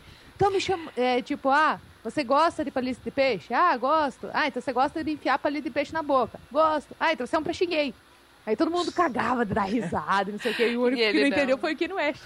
Aí ele Bitch, I'm gonna let you finish. Gênio, eu sou um gênio, não tem como não entender essa piada. Eu, é alguma coisa para mim. Estão me chamando de gay? Estão me chamando de peixe? Que tipo de piada é Nossa. essa daí? Não, é só uma piada, não tem nada a ver com você. Não, mas eu sou o gênio da música, eu sou o maior astro que nasceu nesse planeta. Eu, sério, ainda no final que ele sai nadando pelos peixes, assim, é muito engraçado, gente. Caraca. Vocês têm que ver. Kanye West, um, um episódio que eu lembro bastante de South Park é do. É um de Halloween, que o Cartman tá vestido de Hitler. Nossa, gente, do, puta que do, pariu. A mãe do Caio, acho que é do judeu, vê e leva ele pra diretoria pra ir de fantasia. Aí fantasiam ele de fantasma, só que o fantasma tá parecendo o cara da Cucu. Nossa! Klux Klan. Aí o chefe olha e fica louco. Tipo, cara, é uma piada muito boa, cara. Muito foda. É, o tipo da situação South Park, né? É. Ah, mas o filme também, eu lembro que eu tinha um pôster gigante, sim, do filme. O filme aí... não é o que tem um contador de palavrão? Não, o contador de palavrão é o episódio. Ah, é episódio. Isso, Achei que era o episódios. Aí eu acho que passa de 100 até. Não lembro quantos palavrões tinham. Mas o filme é que o Saddam Hussein vai pro inferno, aí eles têm um plano para voltar ah, pra Terra sim. e dominar tudo. Só que nesse pôster tinha uma foto do diabo, assim, em evidência. Uma tia minha entrou, meu Deus do céu, que nem o Diogo falou um dia, quase pariu uma jaca. Meu Deus, o demônio no seu quarto! Não é toa que você tem esse surto de vez em quando. Porque você joga esse, o Resident Evil, que é do diabo. E agora Caraca. com esse pôster. Nossa, e aí. Só o 6. Só você. Vocês é, é do diabo mesmo. Vocês não perdem, né? Aquilo só, só pode ter sido obra do capiroto. Não é tão ruim, gente. Tem o Pierce, o Pierce é tão legal. O mochila de criança. O esquerdão. O esquerdo. qual, outro, qual outras palavras para designar capeta? Eu gosto, Satanás, eu gosto Capiroto, Beuzebu. Eu gosto pai do rock. De Bafomé. Eu gosto de Beuzebu. O pai, pai da mentira. Pai do rock? Pai do rock. Pai do rock. Pai do é rock? A música, é. a música do Raul Seixas. O diabo ah, Verdade, sim, pai sim. é que eu pensei no rock balboa. Nossa! Meu Deus! Rock? Colocar o rock com os chifres, assim, Stallone com chifres. Pobre rock. Ah, o pata rachada. É, pata rachada é boa. Tem o Sete Peles também. Sete peles. Mochila de criança eu acho Sete um dos peles, melhores. nossa. Alpatino também. Sete Peles. Sete Peles é muito antigo. Tô falando é o Patino, ô filme foda. Faz tempo que eu não assisto.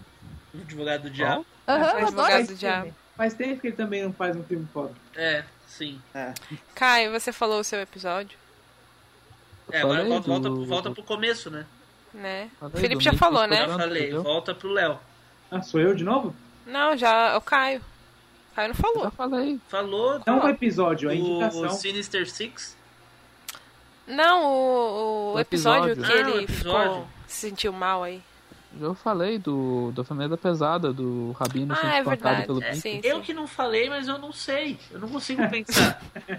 Eu sou uma pessoa que eu gosto de vídeos de pessoas tomando no cu. O Feo Army é um dos Pera aí, tomando o cu em que sentido? Não, X, tipo, se- X-Videos ou... Não, tipo Não. Feo Army, assim. Ai, Feo Army pra mim é um dos melhores canais do YouTube. O, o Diogo sabe que eu tô há 20 dias me divertindo com um homem batendo num fantoche. Então, tipo, sabe? você tá, você tá lembrando do, do cara das esquinas? Gil das Esfiras. Ah, tá. Some com isso da minha vida, pelo amor de Deus, eu não aguento mais, cara. Eu tô há 20 dias me divertindo com o Gil das Esfirras. E, Peraí. Vou ver de novo. é, a minha, minha cabeça não funciona igual a de vocês. Nossa, eu acho então que vocês morreria de rir um- de um vídeo que eu me senti muito horrível vendo, assim. Que é um vídeo de uma menina que ela tá. Não é menina, não, é uma mulher que ela, ela começa a gritar num portão, assim, tipo. Pedro, Sei lá, Pedro. fulano! Não, não é do Pedro. Ela começa a gritar, tipo, fulano, não sei o que, deixa eu entrar, me dá a chave. E aí ela, do nada, ela começa a subir o portão, só que ela fica presa lá na grade do portão, lá em Nossa. cima. E ela tá de vestido ainda por cima. Tipo, é muito horrível. Aí eh, tem que chamar a polícia. A polícia chega pra tirar ela e eles- ela fica umas boas horas chorando e gritando pelo, pela pessoa que não sei lá da onde. E ela, ah, bichinha daqui, não sei o que. Lembrei de um clássico. Mano. A tiazinha descendo na enchente no som do Mario, do Mario 64. Ai, que horror! Bom, muito bom. Esse é horrível. Eu adoro esse tipo de A mulher, a mulher, pega a mulher, pô. Que horror. Caraca. Ai, todo, todo mundo trabalha no inferno reservado. Aquela tirinha do, do sapo, do caco, que ele tá rindo assim, e de repente tem um monte de chama em volta dele, ele, ué, Ué, sou eu. Mano, só pra vocês terem noção, eu abri aqui o meu YouTube e um dos recomendados é uma coletânea de Marquito tomando porrada. então é, é nesse nível que eu sigo.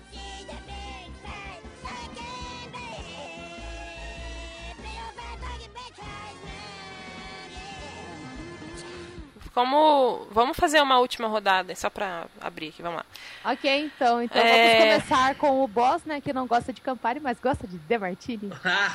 Nossa! meu Deus! Eu nunca tinha ouvido essa piada. piada boa. Nossa, nunca tinha escutado. Gente, eu não fiz uma piada a noite inteira. É verdade. É, ela tá controlando de verdade. Isso foi, foi você soltando ultra, né? Você, você vai ver a Ana, você vai ver a Ana no PC, ela tá tremendo, porque ela não conseguiu fazer uma piada até agora. Abstinência. A mão da piada chega a tremer. E ela soltou, acabou de soltar o especial aqui, tá certo, né? É, tô vendo o debartido no chão. Que oh. É, aquele soco que o queixo vai na, na testa, assim. aquele gancho, é. aquele gancho no queixo, que o cara fica com o queixo perto da testa. É, exatamente, esse mesmo. Foi esse que eu tomei agora. Nossa, Ana, parabéns. Olha, Ana, muito obrigado, viu? De nada. As ordens. Olha, a minha recomendação. Nossa, fudeu agora. Olha o que você fez, Ana. É, me quebrou. ah, a, a, minha recomendação é, eu estou fazendo maratoninha de filmes do Oscar, né? Hum. Eu sempre, todo ano, faço bolão, discuto com as pessoas, perco amigos por causa do Oscar. Tamo aí. E... Perder amigo por causa do Oscar é deprimente, né? Ah, já, Olha, já, já, aconteceu. Já aconteceu. Já, já aconteceu. aconteceu Mulan Rouge me fez perder um amigo. Caramba, eu escolhi um filme melhor, né? Eu escolhi Mulan Rouge em vez da pessoa. Qual era o filme que tava concorrendo com Mulan Rouge na época? O Mulan Rouge, acho que não chegou nem a ser indicado melhor filme. Meu problema era a Nicole Kidman, que não ganhou como melhor atriz. Ela foi indicada? Nossa. Ela foi indicada, ela perdeu pra Halle Berry. Em que filme? No Monster Ball. É, oh, esqueci o nome em português. Ah, ninguém lembra. Mas enfim, o Mulan Rouge é o melhor papel é da vida dela. Do Oscar. É. Enfim, é, falando em filme do Oscar, o melhor filme, para mim, o melhor filme do ano, obviamente, não vai ganhar. Porque quem vai ganhar vai ser o filme do Leonardo DiCaprio, lá o Regresso.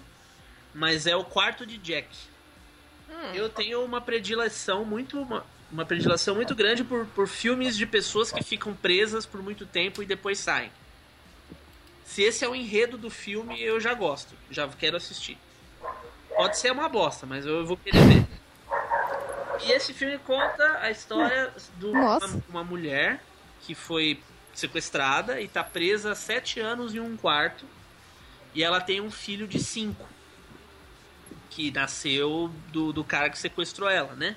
Uhum. E a Isso história... é baseado em fatos reais, não é? Ah, eu não sei se ela é baseada em um, um fato real em si, né? Mas existem histórias desse tipo. E ele. O, o filme todo, ele, ele apesar de ter. Ele tem um clima pesado, que elas, eles estão presos, né? E depois eles fogem do quarto. Mas ele é todo contado pela visão da criança.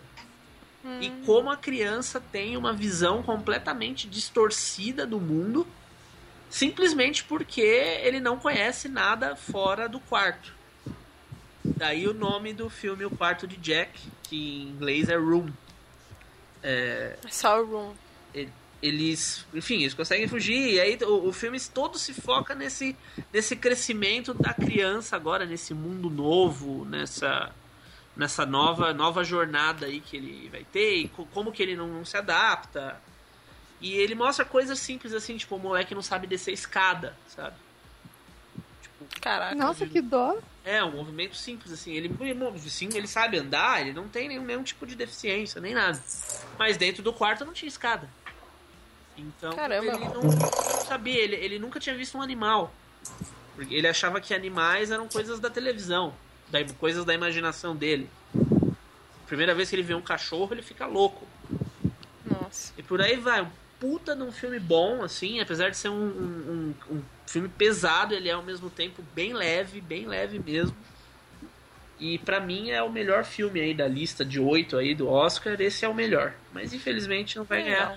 Mas a, a, a, atriz, a Brie Larson, ganhou o Globo de Ouro de melhor atriz. É, estão falando que a atuação dela tá muito boa nesse muito filme. Muito boa, muito boa. Eu nunca tinha assistido nada, não conhecia ela, ou se conhecia, enfim.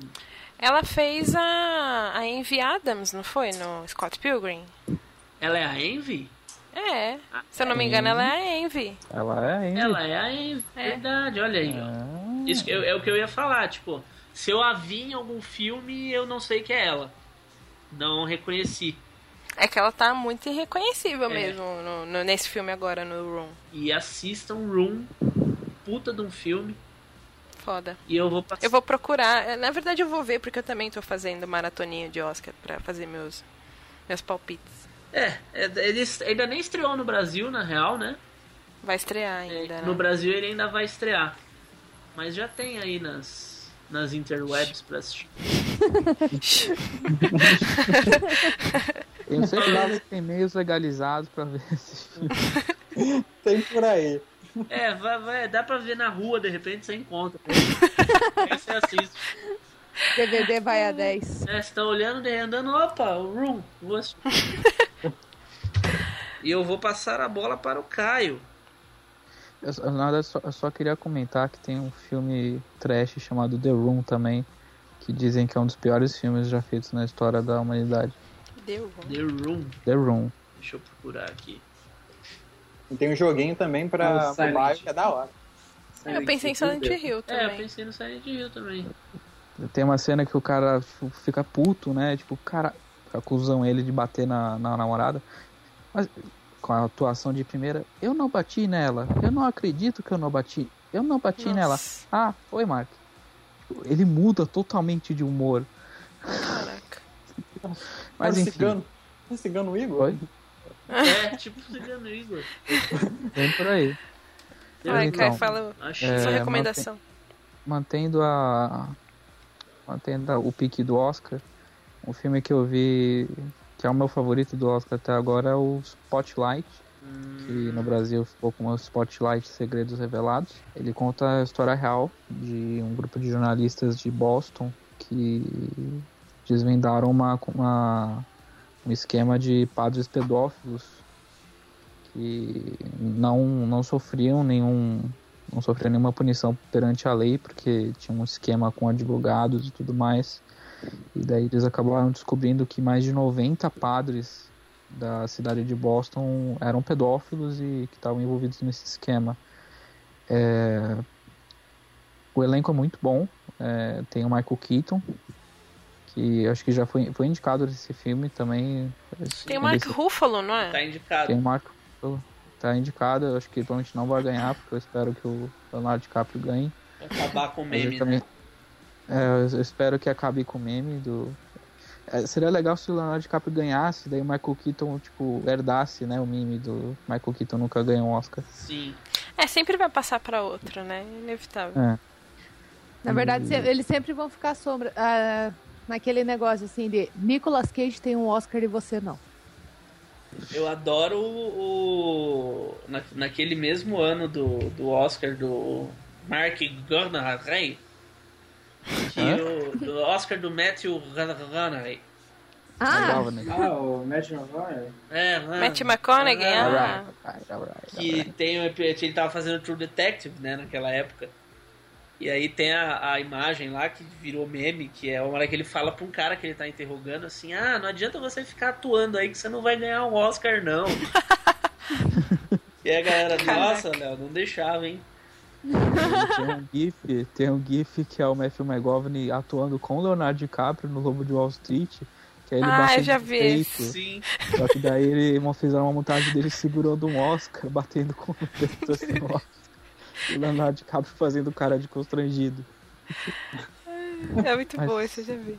Mas então, continuando. É... A melhor coisa do Spotlight acho que não é nem a história, porque você já sabe o que acontece, não, não tem muitas reviravoltas por trás disso. É, mas são as atuações. É, eu vejo muito em Oscars é, atores que acham que quanto mais eles se espernearem, quanto mais eles parecerem que estão tendo um derrame de, de, de fazer um overacting de fazer um overreacting o próprio Leonardo DiCaprio em Lobo de Wall Street eu achava que ia ter um derrame em algumas cenas de tanto que ele se esperneava é, o Spotlight é justamente o contrário, são, são atuações muito contidas, mas atuações muito boas. É. eles descobrem todo esse esquema do, da pedofilia e você vê que eles ficam muito arrasados, ficam surpresos, mas não é aquela coisa exagerada. Aquela coisa Parece de... mais verossímil. É, né? eles estão interpretando Ah. gente de verdade, né? Entre Sim. aspas. Assim. Exato, exato. Não é, não é caricato.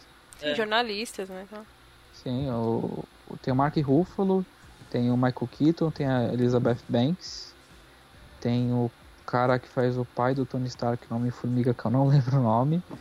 Tem o Liv Schreiber, que faz o. que faz o Dente de Sabre também, Eu sempre lembro dele É. no Pânico.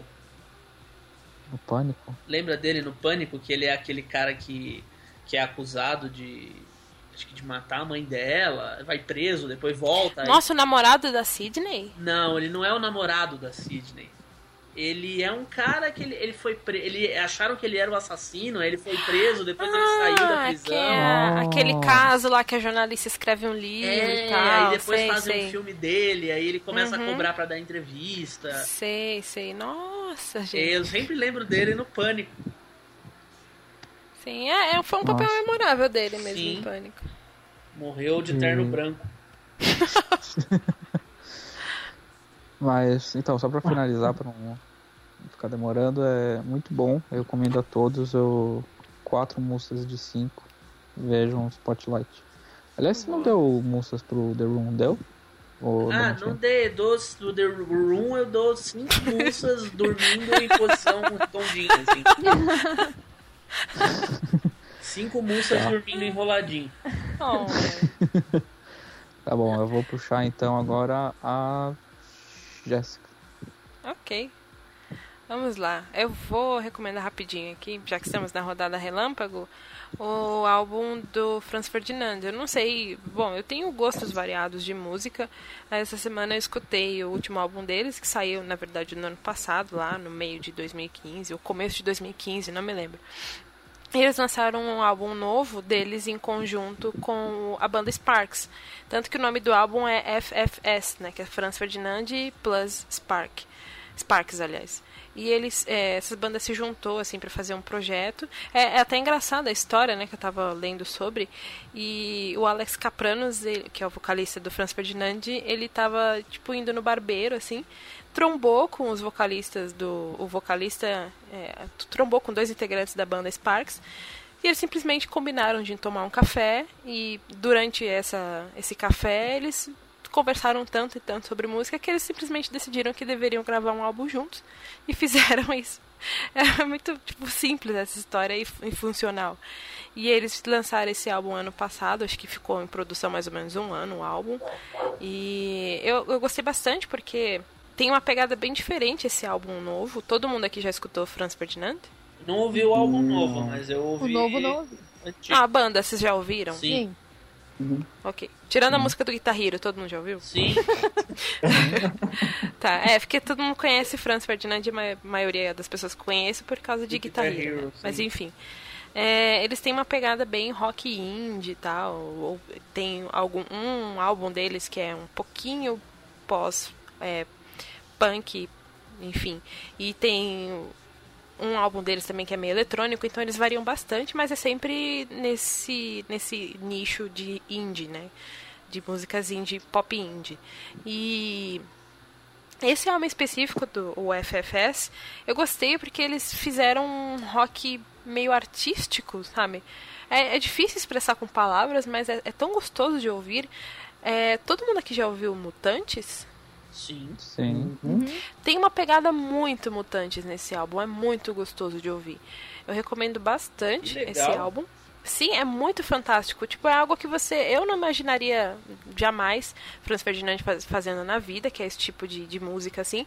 Ainda mais em conjunto com outra banda, sabe? Que também tem uma pegada um pouco diferente. Deles, inclusive, da, do Franz Ferdinand.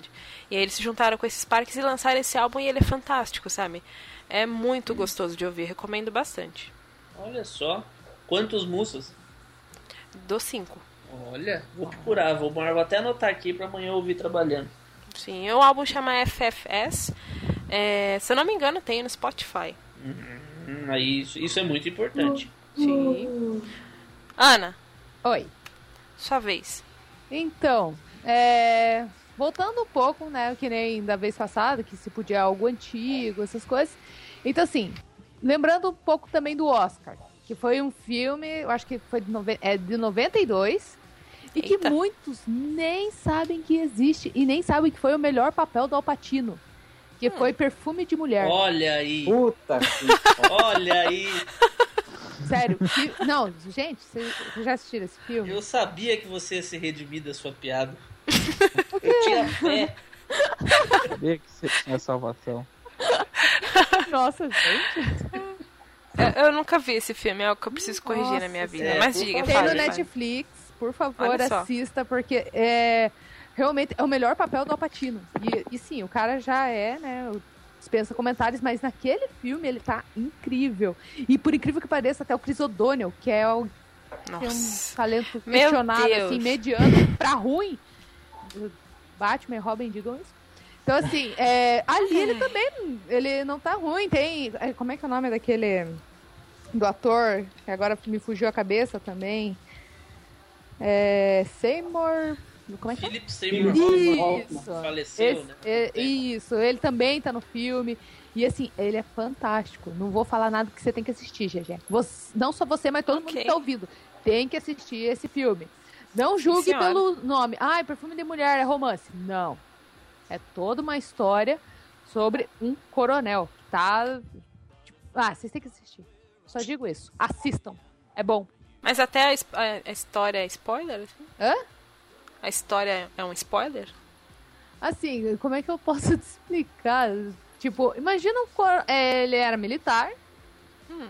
E aí, devido a um ferimento de guerra, tudo, ele acaba ficando cego. Só que ele fica frustrado Eita. com a vida, odeia tudo e todos. E ele, né? Aí, essa parte eu realmente não dá, não posso falar. Entendi. Ah, então, mas assim, muito tem, tem a melhor cena de tango da história do cinema. Sem dúvida. Com a música ah, mais pode crer. Com a música, com ah. o tango mais foda de todos. Ah. Essa, essa cena icônica desse filme. É desse então. filme. Hum. A mesma música foi usada em True Lies, né? Do, do... Sim. É... A música bem foda. Por, por uma cabeça. Por uma cabeça. É a história de um cara que perde tudo que ele tinha por causa de um cavalo que perdeu por uma cabeça de distância. Não confundir com o Poderoso Chefão. É, é. Não confundir com o Poderoso Chefão, exatamente. Muito bom. Mas quantos moças você dá então, Ana? Cinco de cinco, sem dúvida. Olha só. Foda. Desfile de cinco moças. É. ah, a gente aqui só recomenda cinco coisa boa, né? no jetpack. boa. Baiana. Então, o próximo que eu vou puxar vai ser o maior amante da Nintendo, que é o Léo. ah, ah, Nintendo, Nintendo. Por um momento. Eu, eu, eu sou o último? É. Não. É? Não, falta eu. É, é falta o jogo. Ah, o jogo. Então, eu vou, vou voltar pro princípio desse cast, quando a gente falava do Sean Connery e Zardos, né? Está vendo? Zardos, que foi dirigido por John Burman.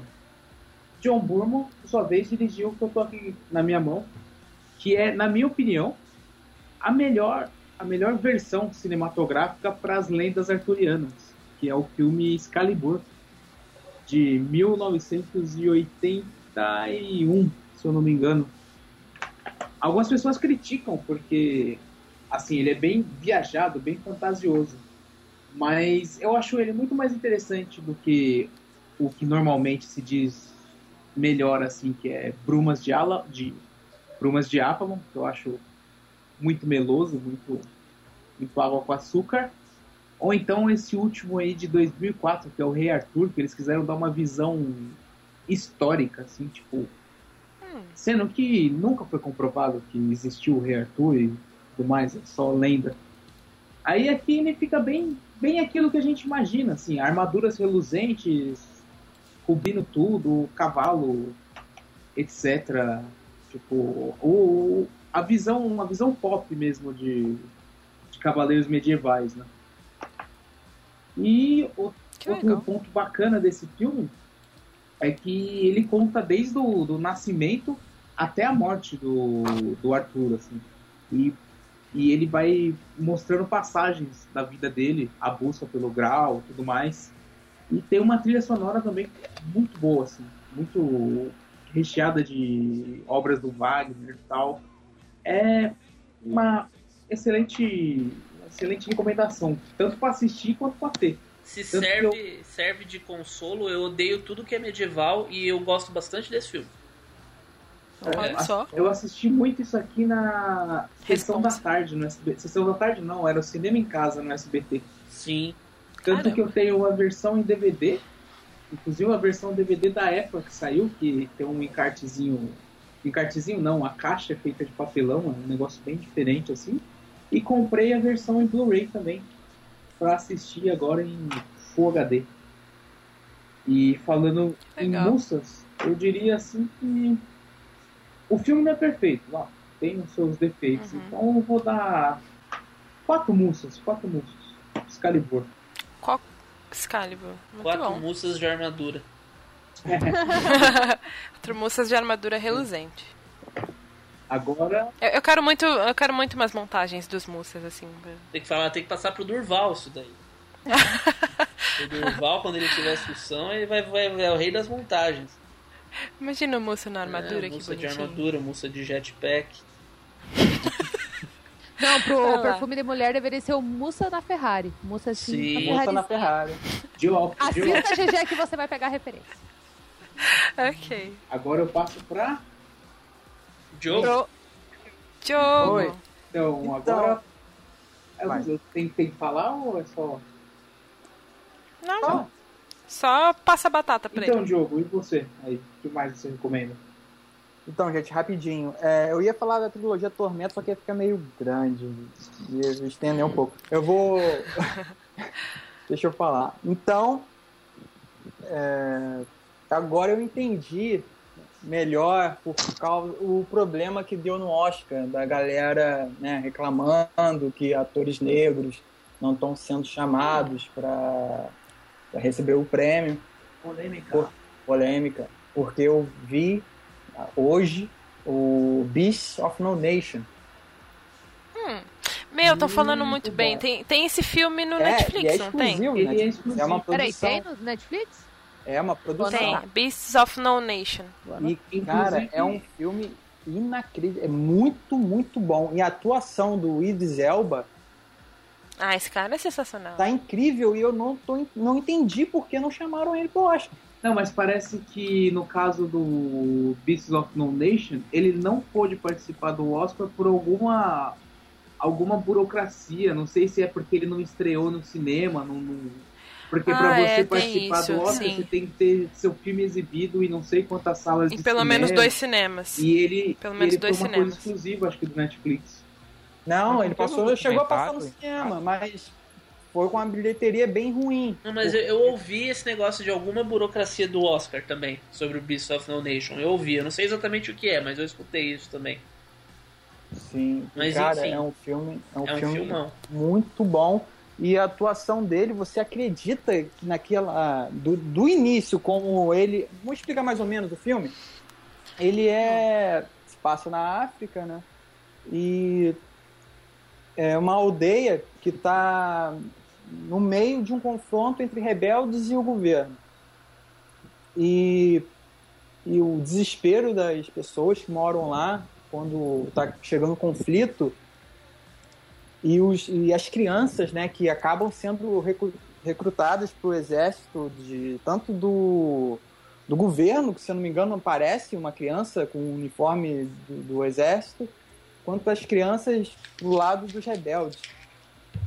E a história, e como essas crianças tiveram uma, uma vida feliz até, né, vida de criança, se divertindo da maneira que pode, para se tornar um assassino, para se tornar um, um guerreiro lá no meio daquele inferno lá. E a atuação das crianças. Tem, tem um, um garotinho que ele é mudo. Eu não sei se ele é mudo, né? Mas ele não fala. A atuação dele vai toda no rosto. É, Não tem. Caraca. É incrível. E o Idris Elba, que o cara, pô, é o comandante do, do- dos rebeldes, e o cara você acredita, ele é esse cara. É muito, muito bom. Recomendo com todo, com cinco mussas, assim, guerreiros. É um puta filme foda. cinco mussas guerreiras. Ou pode ser cinco moças cancelando Apocalipse. Porra, podia, podia. Cinco moças futuros James Bond. Pode ser e também. seria da hora. Seria, eu, seria mil, mil vezes melhor do que o Daniel Craig, que também não é muito difícil. Vixe, Mas, polêmicas. É, polêmicas à parte, o uhum. filme, é, assim, ele tem duas horas e pouco, se não me engano, mas você não sente a hora passar. Porque o filme é, porra, muito bem produzido, violento pra cacete, também não pudera, não tinha como não ser. Mas o filme, pô.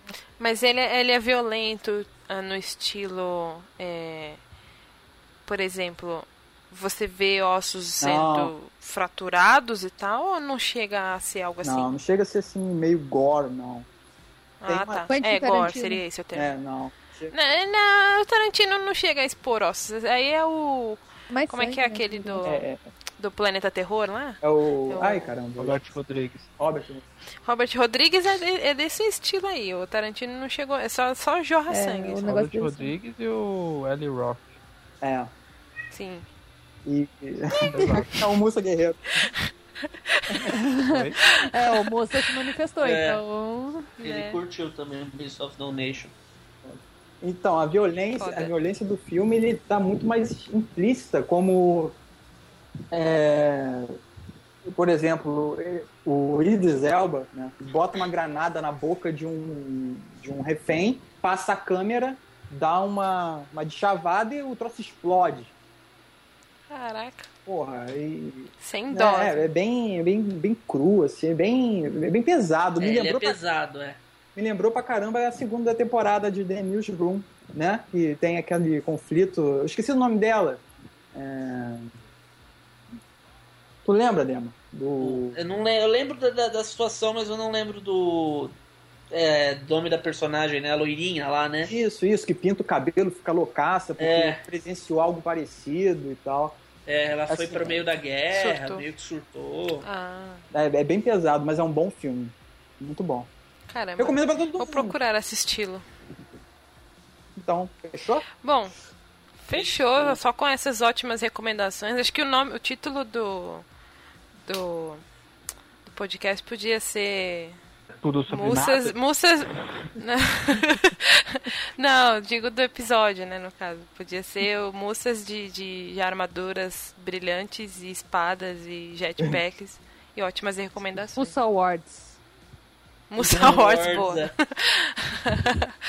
ai, ai. Bom, galera, fechamos então mais uma edição? Fechamos. Sim. Opa. Então, ficamos por aqui essa semana. Não deixe de acessar os, os cana o canal do YouTube do New Game Plus, dar uma curtida, apresentar para os amiguinhos. O site também. Uh, o site também, de preferência, né? Seguir a gente no Dar uma Twitter. curtida lá no Facebook, uh, seguir no Twitter. Comentem aí as suas recomendações também. Por favor, deixem recomendações para pra gente isso, também, que é importante. De repente a gente comenta aqui na próxima. É? Sim. Deixem suas recomendações pra gente também, para nós comentarmos em episódios futuros. E é isso. Ficamos por aqui então e até o próximo Tudo Sobre Nada, onde a gente comenta nada sobre tudo.